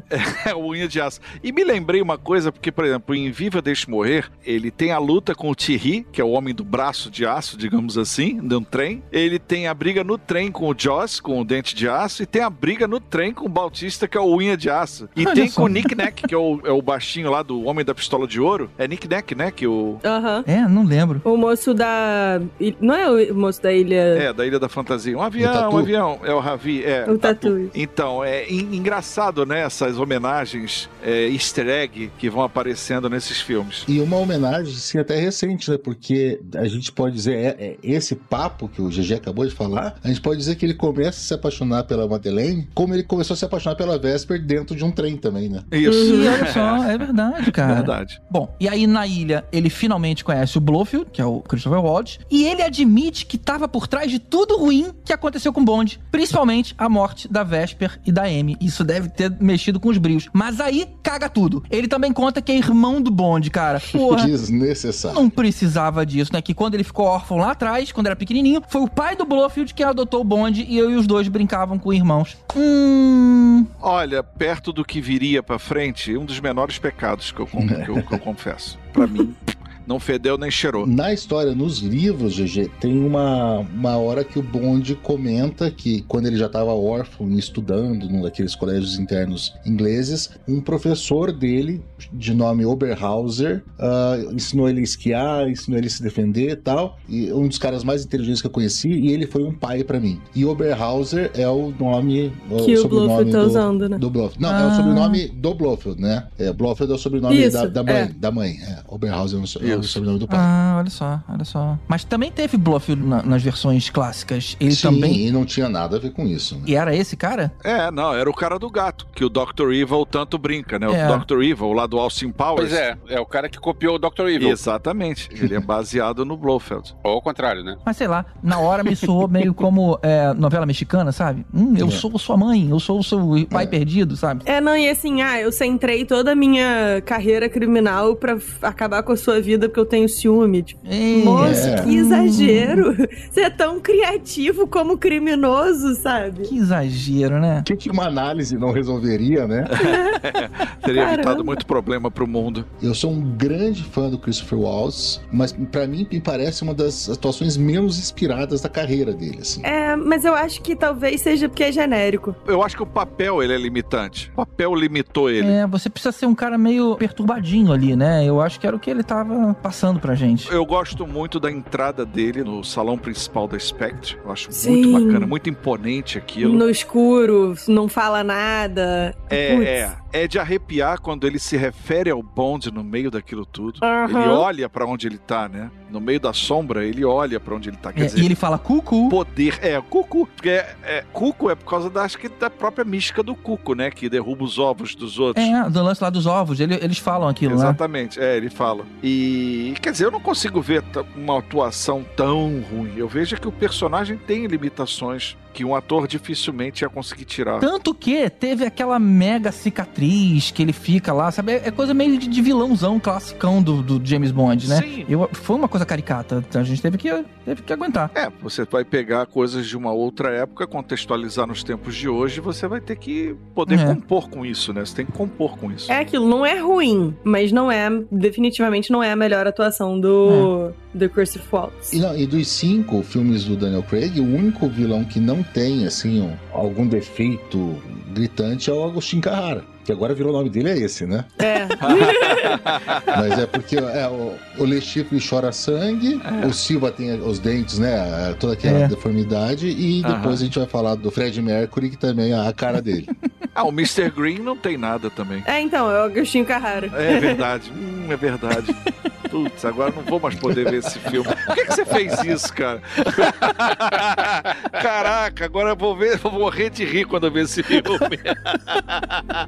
Esse é o problema de não lembrar do nome original, né? Bom, e aí, por fim, o Bond destrói a instalação da Spectre, prende o Blofeld e joga fora a arma, indo até a Madeleine, né? Dando a entender que ele se demitiu. Aí eles entram no Aston Martin clássico e vão embora. E aí fecharia-se um arco. Olha que beleza. Acabou. E é o único filme do Daniel Craig que o James Bond termina com a menina. É. Pronto. É, acabou. Contou-se a história. Teria que ter parado ali. E eu achei, inclusive, que esse era o último do Daniel Craig e ia rebutar, aproveitando já que a gente já vai eventualmente Mas- passar pro outro. É, mas rolou um papo na época que ele não queria mais. Rolou, rolou esse papo, sim. Pois é. Rolou, e, e olha, tem uma explicação disso no documentário, que é o Being James Bond, a Daniel Craig Story, que ele se desculpa por essa declaração. Ele fala o seguinte, que quando perguntaram a ele se ele faria de novo James Bond, ele tinha acabado de sair de uma sequência de ação, de estar chateado daquela gravação toda, e ele falou, cara, nem morto volto a fazer isso. Mas foi um desabafo do momento. E Ah, legal. ele, ele não assume que ele não queria fazer, mas que aquela resposta dele, a qual ele pediu desculpa, foi que ele teria saído do dia de gravação com muita pressão e a pessoa perguntou isso pra ele. E ele mandou essa, mas sem pensar. Uhum. Mas eu também sempre acho que o ator meio que se valoriza, né? Falando, ah, é o meu último. Aí pronto, vem um caminhão de dinheiro pra convencer o cara. Ele fala, ah, eu faço sim. Olha, mas eu lhe digo, o, o Daniel Craig, ele podia emplacar fácil umas três filmes, mole. Fisicamente, pra ele, os filmes eram. Ele, ele,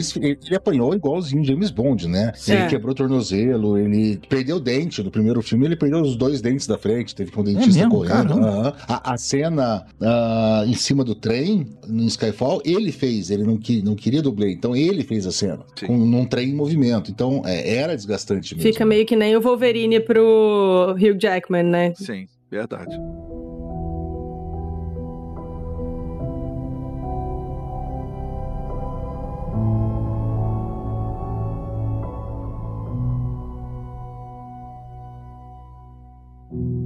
I should have known I'd leave alone. Just goes to show that the blood you bleed is just the blood you own. We were a pair, but I saw you there. Too much to bear. You were my life, but life is far away from fair. Was I stupid to love you? Was I reckless to help? Was it obvious to everybody else that I've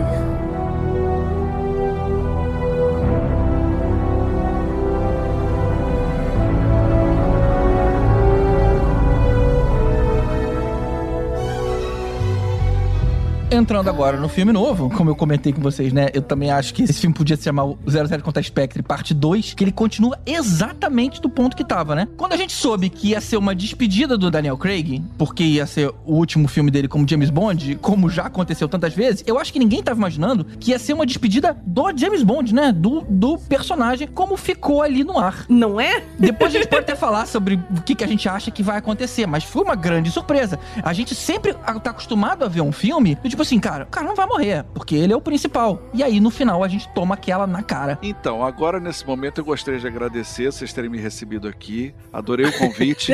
eu acho que se puderem me chamar para outros podcasts, eu vou adorar, tá bom? Muito obrigado, Nádia, Carlos, Tá indo embora? Écio, GG. Obrigado mesmo. Ó, alô, ah, tá, tá cortando a minha linha, que coisa horrível. Minha internet tá ruim, vai ficar ruim. Gente, vai ser muito difícil pra mim agora, tá? Mas vamos lá. Release. Como é que é? Unleash the Miranda. Não faz isso não, velho. Mas, Miranda, uma pergunta, antes da gente entrar na, na sequência. Você não gostou de tudo no filme ou você não gostou do final do que aconteceu com ele? O que acontece é o seguinte, G, você vai levando o filme. Quando acontece um final daquele, a sua indulgência pra determinadas coisas que o filme te apresenta, você começa a voltar igual uma pororoca, né? Destruindo tudo pra trás. Entendo, entendo Aí você não entende o que é o lago de ácido, você não entende aquele vilão, você não entende aquela ilha, você não entende um monte de conceitos que aparecem ali jogados. Você não entende como é que uma das melhores Bond Girls de todos os filmes tem um tempo de filme pequenininho daquele. Olha, vamos falar sobre isso, vamos falar sobre isso. Vamos, isso é importante. Pô, isso é brincadeira. Isso é brincadeira. Beleza, vamos entrar na história que a gente vai falando de pouquinho em pouquinho. Esse foi um filme que teve menos sequência de ação que todos os outros, né? Ah, inclusive, a sequência inicial não teve o bonde. Olha só o quanto esse filme foi diferente, né? É e a verdade. gente começa num, num flashback, né? A Madeleine, agora oficialmente a namorada do James Bond, conta que ela era filha de um assassino da Spectre. A gente já sabe que é o Mr. White. Que ele matou uma família qualquer aí no passado, só que deixou uma criança de fora. Essa criança cresce e é o personagem do Rami Malek e ele volta pra se vingar. Ele mata a esposa do assassino e quando vai matar a filha dele, ele se compadece e desiste. É, Uma cena lenta, que não, não, não parece ser muito James Bond, emenda depois ali em, em matéria, né, com os dois, antes da abertura, que é uma abertura, uma música, eu eu já vou, já vou passar por isso também, lenta, eu, eu gosto da Billie Eilish, mas também... Ah, pelo amor de Deus, Billie Eilish Eu achei essa música bem chatinha. É. é muito chatinha. Eu também achei chatinho. Depressiva. Exato, faltou Prozac, né? Faltou Prozac nessa música, com certeza. Claro, nossa, e muito. Eu acho que é a intérprete mais nova de James Bond na Isso, história. é, é a intérprete mais nova na história, com certeza. É, e eu adoro a voz dela, né? E as outras músicas. Ela tem 18, 19 anos, né? É, ela é muito novinha. É muito novinha. Essa música não, não me pegou também. E também não achei aquele, como o Miranda falou, né? O DNA do James Bond. Eu procurei aquelas notinhas ou aquela frasezinha famosa e não achei. Também foi diferente. É, infelizmente a- foi, foi uma coisa que foi degradando. Talvez até. É, eu, eu considero uma degradação, porque, vamos lá, eu, eu vou colocar isso aqui agora como um ponto pra gente sempre ficar permeando em relação a isso e eu deixar bem clara a minha posição em relação a esse filme. A maior parte da, da minha vida profissional foi programando filmes, né? Tanto na Rede Manchete como na TV Globo. E na aquisição de filmes, o filme ele é feito como um produto. Ele é vendido como laranja, maçã, abacaxi. Você vai numa feira, tem lá os estandes, você vai olhar se aquilo ali é bom, se aquilo ali é, tá, tá direitinho, fresquinho pra você consumir. Você vai pagar aquilo e vai ter os direitos de exibir esse filme. Ora, se você tem uma franquia que tá no Guinness Book como a maior franquia de filmes do cinema, né? O maior número de filmes. E você tem eh, variações muito pequenas entre um filme e outro, nuances. É claro que você vai chegar nesse último filme, mas nem vai, você vai comprar isso dentro de um pacote de filmes. Você não vai parar pra ir na, na cabine, só Analisar uma a só uma, se né? você É. tiver tempo pra ir numa cabine, uma pré-estreia, ou uma, uma sessão de gala, ou numa apresentação de gala desse filme. Quando não, se você quer comprar na frente de outro distribuidor ou de outra televisão, você vai fechar. Não, James Bond é tudo meu. Um abraço. Só que aí vem uma coisa terrível, né? Porque esse filme desconstrói muita coisa dentro do universo de James Bond,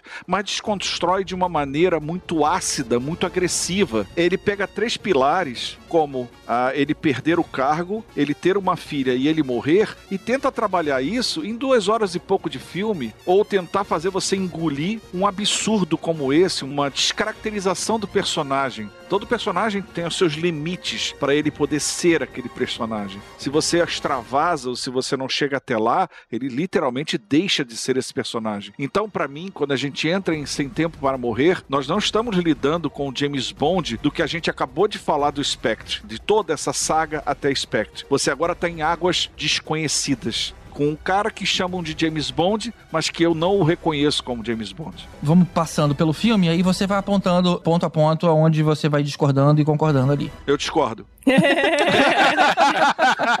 Desculpa. Peraí, peraí, tem coisa boa, Miranda. Vamos lá. É, tem sim, tem sim. Tem, tem, os créditos finais, James Bond e o Return. Bom, a gente então começou pelo flashback e agora no presente o casal já tá todo envolvido romanticamente e ele vai visitar o túmulo da Eva Green. E lá ele sofre o atentado. Ele acha então que foi a namorada quem traiu ele, porque é assim que aconteceu com ele a vida inteira, e abandona ela. Eu acho essa sequência inicial belíssima, uma das melhores sequências de perseguição de automóvel e a utilização do Aston Martin, né? Numa cidade lindíssima, nem sei onde é aquilo, mas nossa, que lindo. É Matera na Itália. Nossa, que lindo. É lindo, é- a sequência é muito bonita. E devo dizer que, dentro do otimismo no meu coração, até a sequência lá do Rami Malek chegando pra garota lá também não, não me ofendeu tanto. É aquilo que eu te falei, o efeito pororoca. Você bate no final, você vem condenando tudo. Mas. É visualmente bonito, mas Miranda, eu, eu vou usar um contraponto. Eu também não achei, assim, as 10 maravilhas do mundo, mas do mesmo jeito que a gente começou dizendo que o Daniel Craig era um bonde diferente dos outros, porque era um bonde ah, ah, sanguíneo, né? Um bonde raivoso, um bonde que matava todo mundo, um bo- bonde vis- visceral, um bonde que se apaixonou. Nesse filme ele começa como um bonde que teve a segunda decepção amorosa e que ele não consegue mais viver, pensar nisso, porque a Vesper já, já tinha feito aquilo, já tinha traído ele, e agora ele acha que a Madeleine o traiu também. Ou seja, o mundo dele acabou, ele não é aquele bonde tão frio quanto ele estava acostumado. É, mas isso já é uma descaracterização do personagem. Sim, sim, com certeza, mas Isso já é uma, uma corruptela, você não pode lidar com isso. mas já era desde o primeiro filme, né? Não, não era. Onde que tá isso desde o primeiro Ele filme? era um bonde raivoso, um bonde que Ele é um Bond bem diferente dos anteriores. É, mais humanizado, né? Assim como o bonde do Roger Moore era um sacana, assim como o bonde do Sean Connery era um conquistador, assim como o bonde do Timothy Dalton era um cara extremamente sério e depressivo, e assim como o James Bond do Pierce Brosnan tinha sua característica. Sim, não, e, e que eu acho que a característica do Pierce Brosnan até era, era uma- um- o charme, né? Ele era o bonde É, um charmoso, cara irônico, charmoso. Mas todos esses quatro, a missão vinha na frente.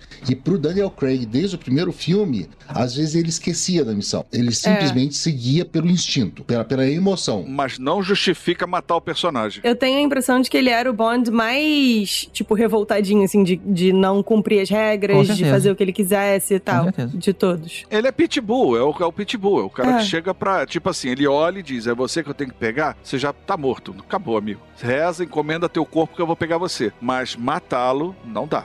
Aí não dá, porque você tá matando... Ah, eu realmente não, assim, não, Não fiquei dá. ofendida de verdade. assim. De todas as coisas que podiam ter me incomodado, essa 100% não me incomodou. Cinco anos depois, já morando na Jamaica, o Félix, da CIA, que também esteve nos outros filmes, pede uma ajuda pra ele encontrar um cientista que foi raptado e que estaria ligado a um projeto super secreto que pode acabar com a humanidade. Nessa hora, ele conhece a nova 007. Cara, eu gostei muito dessa sequência toda. Primeiro de tudo, o cara que tá com o Felix, o ator, eu não sei o nome dele, dane-se. O menino faz papel de babaca todas as vezes. Toda vez que ele aparece, eu já sei que ele vai ser, tipo, meio bocó, meio, sorriso. tipo, tá dando risadinha. Aquele sorriso de anos 50, né? É, quando ele apareceu, eu falei assim, com certeza ele vai ser um traíra escroto, bizonho. E aí, quando ele realmente foi, eu fiquei, ai, eu mal posso esperar pro James Bond matar você.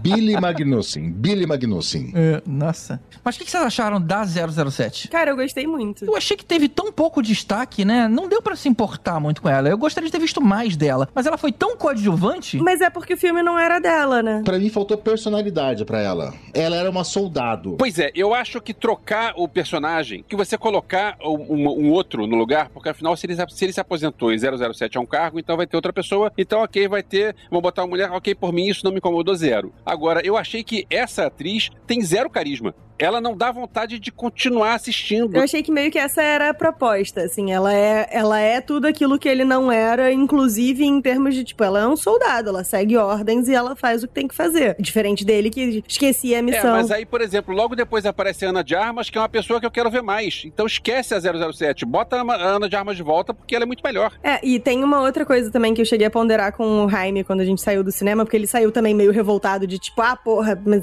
essa 007 é mó sem graça, não sei sei o quê. Falei, cara, se botam a Ana de Armas, por exemplo, no papel do 007, era possível que o nego falasse, porra, não basta matar, tem que humilhar, tiro na cara e tal, que aí bota uma mulher incrível, uma mulher super maneira, todo mundo tá animadão, todo mundo já esqueceu do 007. É um equilíbrio muito delicado, assim, essa decisão de, tipo, matar o James Bond, colocar um outro 007 com ele ainda vivo, o outro 007 ser uma mulher, tipo, é, é um monte de engrenagem que você precisa, assim, acertar muito o tom justamente pra evitar uma ira dos fãs de, tipo, ah, acabou o mundo e tal. Então, eu acho que foi ali uma escolha estratégica mesmo, não, vamos fazer, vamos não dar muito destaque pra 007 nova, vamos botar uma pessoa sem muito carisma, ou pelo menos sem muito espaço pra ser carismática, uma pessoa mais soldado que segue ordens e tal, justamente pra ela não outshine o Daniel Craig. Eu achei uma, uma escolha inteligente, assim, pode não ter funcionado. É, o seu raciocínio tem lógica, mas eu não achei que deu certo. Pra mim, pelo menos, não deu certo. Não, então isso. Pode não ter funcionado, mas. Eu que represento o ódio dos fãs, posso dizer isso? Ai, meu Deus, eu sinto a dormência nas artérias, mas vamos lá. É... Se liberta, Miranda, vai. Não, não fala isso. Olha, quem não, ninguém avisou pra essa moça que não é pra falar isso? não, não, calma. É, é pra libertar mesmo, GG? Posso? Não, não, não, não soltem as correntes. Olha teus ouvintes aí, hein? Pelo amor de Deus. Tô brincando, olha só. Quando eu vi o trailer, ela era a minha maior preocupação. Porque nem nos meus piores pesadelos alguém mata Bond. Isso aí é, é, é o anti-cinema, é o anti-saber fazer cinema. Matar um personagem como James Bond. É, Nos quadrinhos temos o grande exemplo do Bane, que quebra a coluna do Batman, e hoje você não vê sagas do Batman na cadeira de roda na, na, na Batcaverna, né? Então são decisões erradas que você toma de um personagem, e isso nunca passou na minha cabeça. Tinha uma pessoa ou outra falando isso, mas eu dizia, isso nunca. isso é óbvio que não vai acontecer. Então ela era a minha maior preocupação. Ao chegar no cinema, a gente vê o quê? A gente vê um, um cara que deixou de fato o, o cargo. E claro, tem que se preencher com outra pessoa. E ela está cumprindo da maneira como o o M6 enxerga o 00 que está a ponto de ser extinto. Esse cargo estava a ponto de ser extinto. Isso aí já não é uma coisa que tem crédito. Então, não dá para se ser muito criativo nos dias de hoje sendo um 007. Ela cumpriu linda, de maneira linda a função dela. Amo o momento em que ela pede para que ele receba o número e amo o momento em que ela dá o protagonismo para ele e sai com a mulher e a criança. Eu acho esses dois momentos tão pontuais do papel dela como 007, sem ofender o personagem principal, sabendo a posição que ela ocupa dentro da mística do James Bond, que eu tive um respeito por ela absurdo, mesmo concordando com vocês que não foi brilhante no papel dela. A outra, com poucos minutos de tela, eh, toma conta do espetáculo, né? A gente sente falta da outra, a gente sente saudade dela. Mas, devo dizer, dos pecados que se pode dizer, esse pra mim nem, nem pecado pode se chamar. Achei extremamente digna a participação dela e um dos pontos altos. É, eu acho que ela não teve muito espaço, né, pra gente conhecer mais dela. Mas eu, eu discordo um pouco do Miranda, eu não gostei dela ter cedido o 007. Cara, ela trabalhou por aquilo. Era dela. O outro cara tava voltando pra uma missão. Pô, o, ca o cacete que eu vou te dar o meu cargo, sou eu. Vai ficar com o 008 aí, ou qualquer outro. Não, mas eu gostei, porque é o que eles disseram desde o começo, é só um número, sabe? Tipo,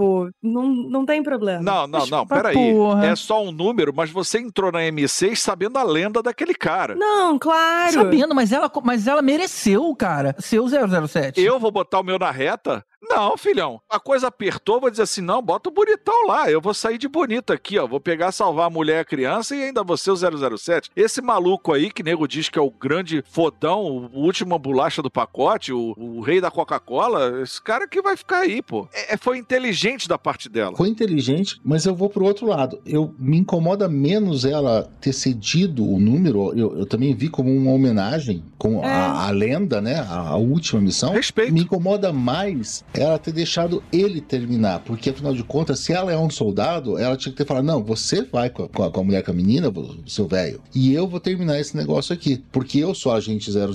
Você é o 007, mas eu sou agente. Ah, eu- é, é a minha missão. Então isso me incomodou um pouco mais. Eu entendo o que a Nádia falou de deixar o Daniel Craig brilhar no último filme dele, né? O, o James Bond virá é, brilhar no último filme dele. A gente não sabe se o próximo 007 vai ser com James Bond, né? Se vai ser o mesmo nome, o que, que eles vão fazer. Agora, eu vou achar isso pior se ela, a Lashana Lynch, for a, a, a nova 00, porque isso a gente vai falar depois. Não, não, não. Saiu uma declaração hoje da Bárbara dizendo que não vai ser mulher no lugar do James Bond. Porque hoje, se- saiu é, hoje essa Porque declaração. se fosse ela, não seria nada inteligente deixá-la tão apagada no primeiro filme que ela aparecesse, Pois pra é. depois ela sumir, né? Não, não, não. A Bárbara Broccoli deu uma declaração hoje, fresquinho isso, de que não será uma mulher, não será mudado o gênero, é um papel masculino. Que mulheres terão protagonismo nos próximos filmes, mas não como 007. Isso ela deixou claro. É, e talvez eu preferisse que não tivesse feito. Olha, gente, engraçado, eu não vi pecado nenhum nisso. Eu vi, eu, eu, eu penso, eu penso no mundo prático. Eu estou numa função que eu sei que era de uma lenda. Essa lenda volta, uau.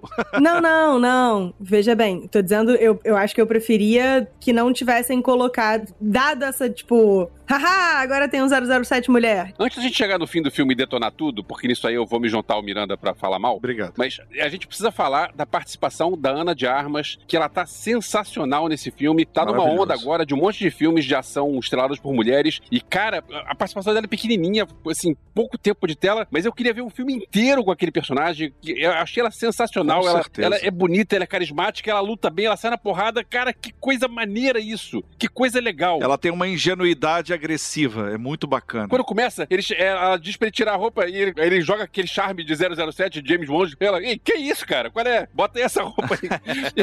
Não é isso não, é só pra você trocar de roupa. pois é, E ela tem uma empolgação de, de quem tá começando agora, que é legal, né? Pois é, e aquele negócio de, ah, eu, eu treinei duas semanas pra isso, olha só que legal, eu vou pra minha primeira missão. E depois, quando tudo, porque a cena acontece e começa a, a ação, tiroteio e porrada e tal, e ela tá, assim, na hora que ela mostra que ela já tava pronta pra isso. É uma das melhores cenas desse filme. Eu queria deixar aqui o registro de, tipo, meus parabéns para a equipe de figurino desse filme, porque o vestido da Ana de Armas não dá uma vacilada e a mulher tá vestida de, tipo, E-Sharp. Não tem nada Não. ali, são, tipo, três paninhos e não tem um momento em que o vestido faz um opa, sabe? Tipo, eu, eu fiquei... eu- como todo mundo que ouve o Podcastinadores sabe que essa é um- uma coisa que me incomoda nos filmes, mas, cara, o vestido dela perfeito, funciona pra ela lutar, não tem problema. 10 de 10, assim, fiquei apaixonada. Engraçado, eu não sei se é impressão minha, mas a roupa dela me lembrou muito a roupa da Bárbara Barr no Espião que Me Amava, quando tá no Cairo, aquela roupa preta. Sim, sim, me lembrou também, Miranda. Não lembra? Lembra muito. A minha referência foi É. um vestido da Keira Knightley em Atonement, que é com ela e o James McAvoy, que é um vestido verde de seda, que inclusive já disseram que rasgou um milhão de vezes pra gravar a cena, porque é uma cena, assim, um pouco complexa. Agora eu posso falar um monte de besteira, né? Porque agora eu realmente tô totalmente fora da minha zona de conforto. Mas a, a- aquela. Bem-vindo ao não, clube. Não sei se o, nome é isso, mas aquela fenda que ela tem no vestido, né? Uhum. Quando ela bate e dá aquela rasteira em dois ou três, eu falei, só podia ser um vestido assim pra uma mulher dessa fazer isso. Fosse um tobinho, ela não ia conseguir. Exato. é verdade. Exatamente. É o que eu sempre critico nos filmes. As pessoas não pensam nos visuais e tal. E funciona, sabe? Porque é um vestido fluido e tal, então dá pra ela lutar sem se embolar toda. É Gostei. verdade.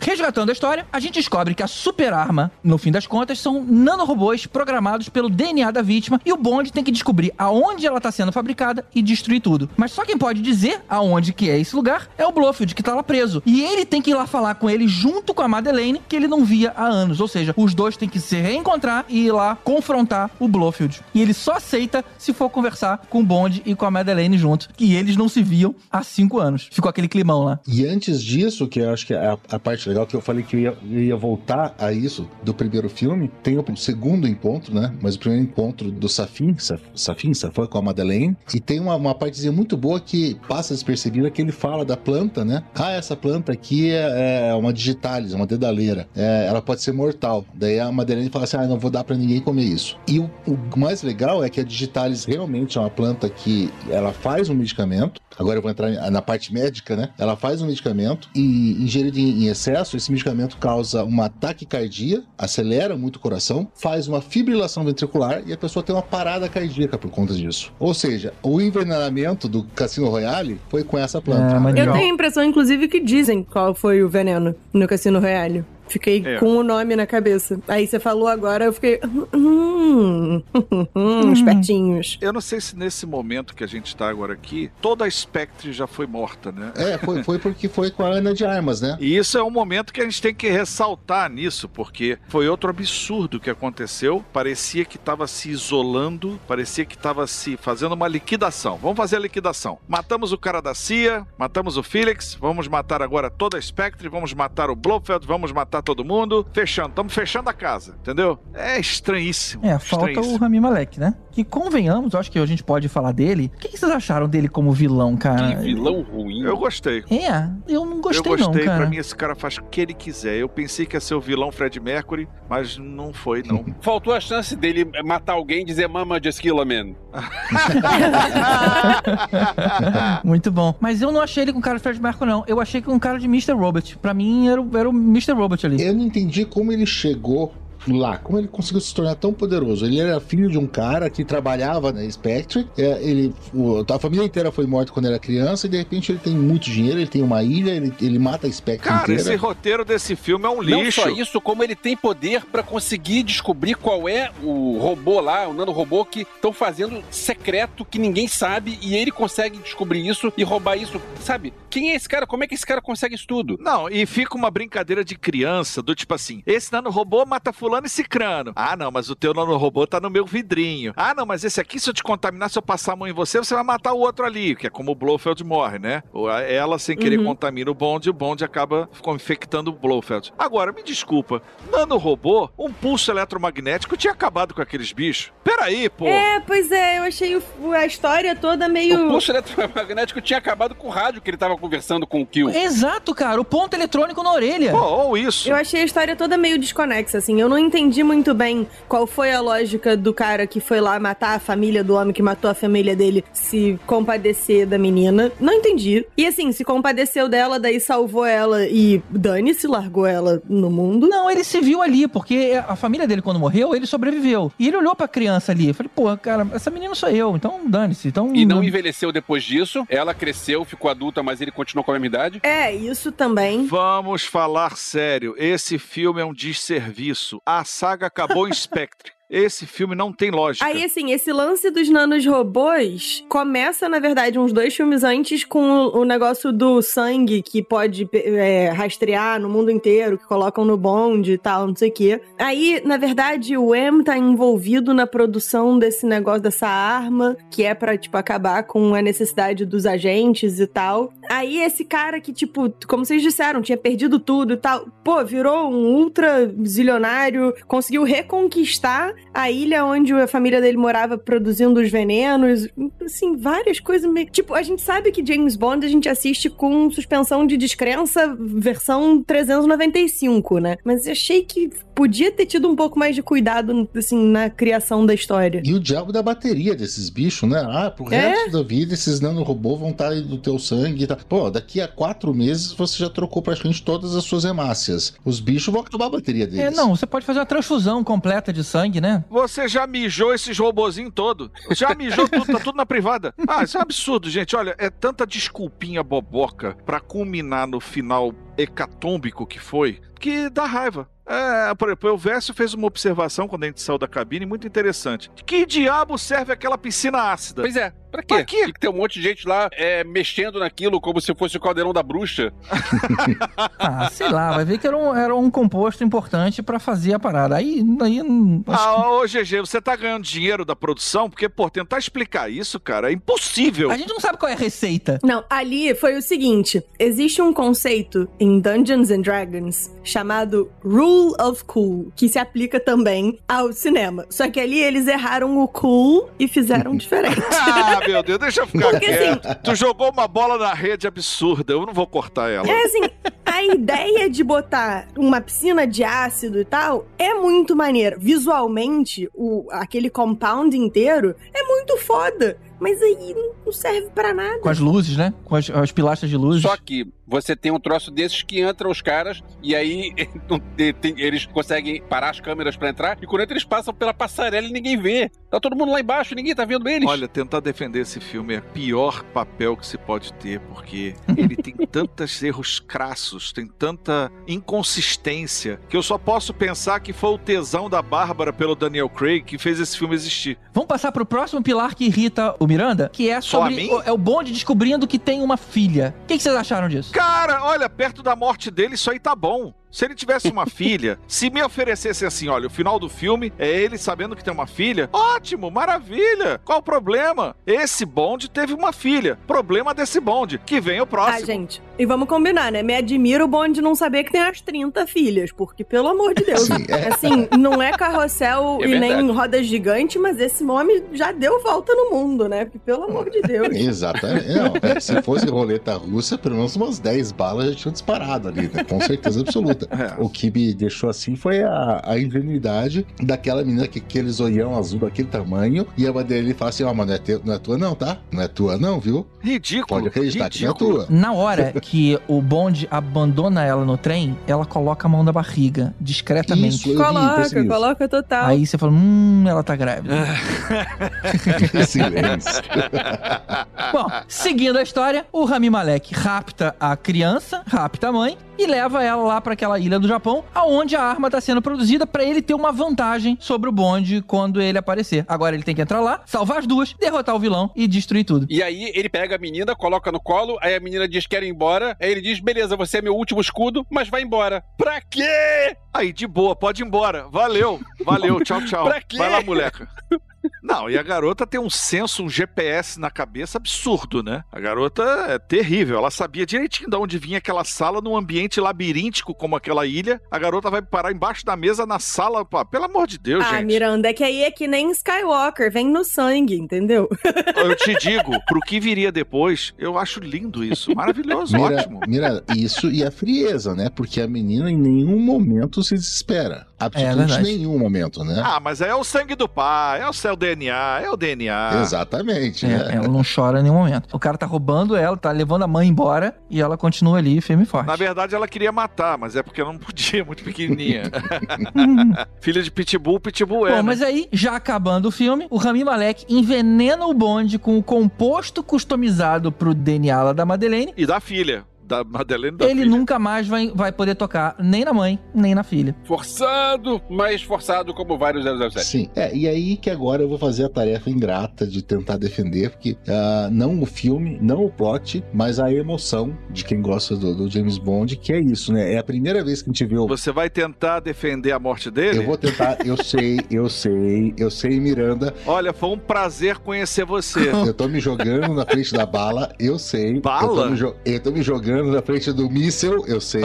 Eu sei o que vai vir depois, mas aí, como fã de James Bond, assim, nada a ver como, Hum. com crítica, como nada. Assim, foi nessa hora que realmente fechou pra mim a pentalogia Daniel Craig, fechou pra mim a, a história do James Bond Daniel Craig, que a gente viu, como o GG falou lá no comecinho de ano 1, é, até chegar agora, que obviamente que naquele final o Daniel Craig, cara, qualquer. O, o James Bond já, já saiu, o Daniel Craig já saiu de coisas muito piores do que isso. Ele saiu daquela ilha nadando rapidinho antes dos mísseis chegar, e foi aquela hora que a emoção, o, o, o Bond do Daniel Craig realmente disse: Eu não quero mais, pra mim chega. É, é um Bond que é um ex-alcoólatra, ou ainda um alcoólatra, que ele tinha perdido todos os amores, que ele reencontrou o amor que ele achou que tinha perdido e, e- e fez o meia-culpa, que ele conheceu uma filha e que ele fala: Não quero, pra mim chega. Se for pra ser 100, ah, não quero saber se, quanto tempo vai durar essas coisas. Me disseram que nunca mais vou poder. Pra mim tá boa. Você tá dizendo que ali ele desistiu, então. Desisto. É, é uma coisa assim, chega, né? Aham, Já mim, paguei chega. por coisas demais. Então eu acho assim, vou concordar com tudo que vocês falarem mal de mim agora, mas foi esse momento que fez pra mim valer a pena a, a, a viagem inteira, desde o Cassino Royale, desde a cena do parkour até aqui, foi esse momento que valeu a pena pra mim. Nossa, ele se matar. Puxa, que interessante.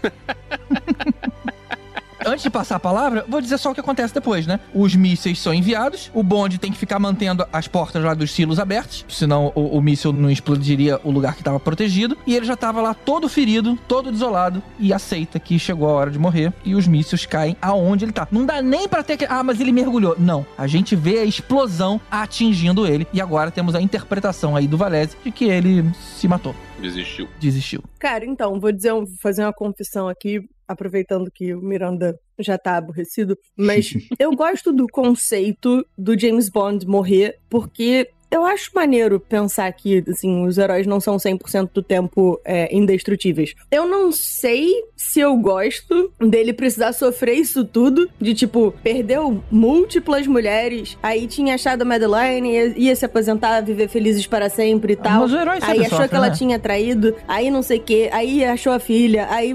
E. Ai, calma, a pessoa não precisa sofrer isso tudo. Se é pra matar, mata de uma vez, sabe? Então, tenho minhas reservas. Mas eu achei maneiro o conceito, assim, de matar o James Bond. Não achei ruim, não. É é bom porque pra fazer o reboot facilita. Não precisa explicar que trocou. Eu acho que aquele diretor, aqueles roteiristas não tinham o direito de matar o personagem. Aquilo é usado há 25 anos. Não, 25 anos nada. Ah, Não, 50, 60 anos, sei lá. é, bom, foram 25 59. filmes. foi muito tempo. Foi, o primeiro foi de 62, né? Foram 25 62. filmes, cara, com personalidades diferentes. A produção ia mudando, ia colocando suas características. Não podia entrar alguém ali e, na vez dela, matar. Tipo, peguei a bola e acabei com a brincadeira, sabe? Eu não consegui levantar da cadeira porque eu fiquei olhando pra tela. Falei, cara, não acredito que isso aconteceu. Isso não podia ter acontecido. Então, imaginem bem um dia vocês abrirem uma garrafa de Coca-Cola e ela ter gosto de banana. Você vai pensar assim, porra, isso aqui tá esquisito. Não vai fazer essa propaganda enganosa como o trailer é e todo o trabalho que fizeram em volta do filme pra depois chegar e dizer assim, boboca, te enganei, babaca. Você não pode fazer isso. Isso é o anti-cinema, é a anti-propaganda, é, é molecagem, é coisa de moleque isso. Eu digo, fazer isso com o James Bond sem preparo nenhum para que isso fosse acontecer, e não me venha dizer que essa saga do Daniel Craig ela preparou para esse momento, porque não preparou de forma alguma, e não me venha dizer que para se mudar um ator de James Bond você tem que matar, porque senão tinha que ter cadáver pra cacete aí pra trás. Você não, você não faz isso. Você só faz isso porque ou você quer marcar a sua presença como a pessoa que matou James Bond, ou a vaidade tão grande de um ator que ele diga: Não, eu só saio daqui morto porque eu não quero fazer mais James Bond. Como foi lá o William Shatter pra matar o Kirk. Ah, pelo amor de Deus, o Kirk morrer por causa de um controle remoto e uma ponte quebrada é sacanagem aquilo ali. Generations é a coisa mais escrota que tem na face da Terra. E o pior, ali você tinha o Nexus, que você podia jogar o Capitão Kirk pra nuvem e ele ficava preso lá pra voltar a hora que ele quisesse. Então, cara, assim, eu volto a dizer, se James Bond tivesse cinco filmes, dez filmes na praça, vai lá. Mas isso é uma instituição, caramba. Isso tá no Guinness. Isso é um filme que é um personagem eterno, é um personagem arquetípico, icônico. É, não adianta, você vai lidar com isso, é você estuprar a- o conceito, o concept de uma criação. É a mesma coisa que você dizer que o super-homem agora... É super sério e mata geral. Não, é, é assim, ele, a- além da... Ou que morreu o super-homem. Ah, obrigado, Carlos, porque agora você colocou um ponto muito interessante. O Super-Homem, sim, foi morto no quadrinho e depois no cinema. Mas o último frame, antes de acabar o filme, você vê as pedrinhas flutuando. E nesse James Bond aqui, ao último momento desse filme, tinha que ser uma mão pegando aquela, Uma aquela caveirinha. taça de uísque. Quando todo mundo saísse daquela sala, uma mão ia lá e pegava aquela taça de uísque. Que mão é? Não sei. É do faxineiro? É da E? É do M? É de alguém que foi lá pegar aquela taça? Eu não sei. Mas uma mão deveria pegar aquele copo como quem dissesse. James Bond will return. Eles conseguiram, dentro do meu canon, do meu head canon, acabar com tudo nesse filme. Pra mim, acaba em Spectre e o que vier daqui pra frente agora é outra coisa. Essa ceninha da mão pegando isso que eu queria. Ah, Agora eu quero É, isso teria, demais. sido- Ah, teria sim. sido maneiro. Preciso reconhecer, Miranda, que teria sido maneiro. Isso eu quero. Simplesmente, quando a gente fala o óbvio, a gente entra nele. Aham. Porque você não faz isso. Você deixa na dúvida, no suspense. É. Ele é o James Bond, caramba. Ele não é um Zé Mané qualquer da esquina. E Isso não aconteceu, mas a, a frase, que não quer dizer nada também, porque é aquela coisa pós-crédito, mas a frase James Bond will return tá no filme, né? Tá no final dos, dos créditos. Sim, mas o Return foi completamente fora do contexto, porque no- o novo ator não vai vir com o vírus dentro dele, a Madeline não vai mais existir, a filha não vai estar aí, a Spectre vai muito bem, obrigado, e tá tudo bem. Vão desconstruir todo o universo dessa tal saga Craig pra tentar construir uma coisa toda de novo, se o dele já tinha sido reboot. Exato, é, é cedo pra um reboot, porque os outros filmes, eles eram simplesmente continuação com outro personagem. Peraí, deixa eu te interromper. Será que a Disney comprou essa merda? Tá fazendo igual fizeram com a minha. Eu acho que a Disney comprou isso e se escondeu atrás do símbolo da Universal. Mas o que, que vocês acham que vai acontecer? Bom, acho que agora que o Miranda disse que saiu a notícia de que ela não vai ser a próxima James Bonda, não vai ser o próximo 007, É, é. então eu acho que só sobra um reboot, né? Porque é uma franquia que dá dinheiro. É, ela vai continuar. A gente espera alguma coisa. Essa informação do Miranda é novíssima e tal. Eu ainda tenho a esperança, eu- e vou ter que citar o nosso outro padrinho, né, GG? Eu sou padrinho do Podcastinadores, mas o É Juninho verdade. Gomes, nós somos Team Idris Elba. Seria um cara genial. Eu ainda prefiro o Tom Hiddleston. Tom Hiddleston é muito bom. É, o Idris Elba já disse que não vai fazer porque virou um negócio de cota e tal. Ele falou, cara, não vou fazer. Outro nome que eu ouvi, GG, o- eu não lembro do nome do ator, mas o Jax, de Sons of Anarchy. Ah, não, Ah, não, não. não, não, não. Eu Não, não, isso, não. Acho que não eu combina, não. Não, isso. pelo amor de Deus, Charlie Hunnam é muito mau ator. É ele e o Henry Cavill podem os dois dar as mãos e pular de um penhasco. não, eu, hein? O Henry Cavill, ele foi realmente, seriamente pensado para ser o James Bond no lugar do Daniel Craig, mas ele era muito novo, muito, muito novo. Não, e Mas tá de novo esse rolê de trazer esse homem. Se botarem o Henry Cavill pra fazer o James Bond, aí eu dou a mão pro Miranda e foda-se o que vier pro futuro, porque puta merda. Se você assistiu Agentes da Uncle, você já viu o James Bond dele. Não! O outro não. cara do agente da Uncle talvez fosse um James Bond melhor. Army Hammer. O outro cara do Agentes da O Uncle não O pode tarado? fazer porque O ele é tarado, é. O t- louco, o, o assediador tarado. É, ca- o Army Hammer tá queimado. Tarado, canibal, bisonho. Canibal. Não, canibal visão. Canibal visão. Não, é ele. Eu achei que o canibal era o, o Mads Mi- Mikkelsen. Não, o visão que tá sendo cancelado. é o- Não, não. É o Veja Visão, bem, o o Mads é o- Mikkelsen é é o- o não. Hannibal, que é o canibal que a gente respeita. O moço do Agentes da Uncle tava envolvido numa treta de que ele era canibal e Não, não, é verdade, mandava mensagem verdade. dizendo que queria comer as pessoas nos dois sentidos e tal. Verdade, verdade, verdade. O Visão é necrófilo. Necrófilo. É, é, é. O Visão é necrófilo. Pode pesquisar isso na internet. Não, o obrigada, eu prefiro- o Visão. Eu prefiro guardar o- a imagem do Paul Bettany na minha cabeça como sendo um cara o legal. Paul Bettany estava sendo acusado de ter feito comentários necrófilos, de, de necrofilia no, no- no Twitter. Ah, não, não, mas aí acho- o que eu tinha visto era alguma coisa dele apoiando o Johnny Depp na treta com a Amber Heard e aí os comentários eram esquisitos, mas é que não... nós chegamos em necrofilia Enfim, James Bond? fofocas, né, gente? Vamos lá.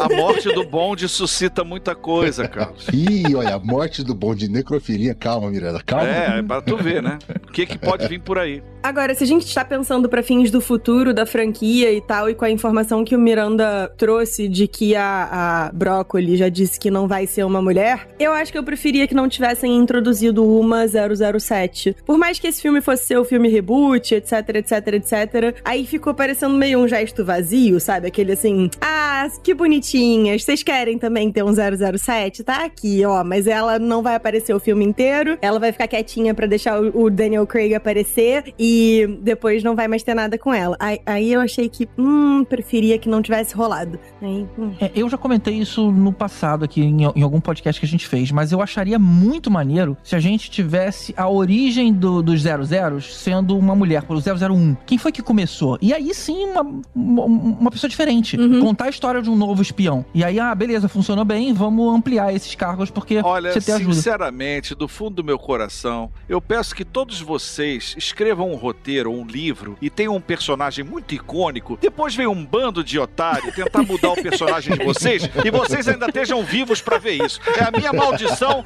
que eu desejo pra vocês e pros ouvintes que concordam com a morte do bonde. Eu tá bom? recebo É a isso. maldição, porque essa maldição, na verdade, é uma benção. Quer dizer Ah, que vai então ter que alguém você me se pagando abençoe com isso, porque, olha- milhões de dólares pelo Aham, meu livro. isso. Aí eu quero. Eu vejo o Ian Recebo em Fleming nome de queimando no Jesus, tá inferno. recebido.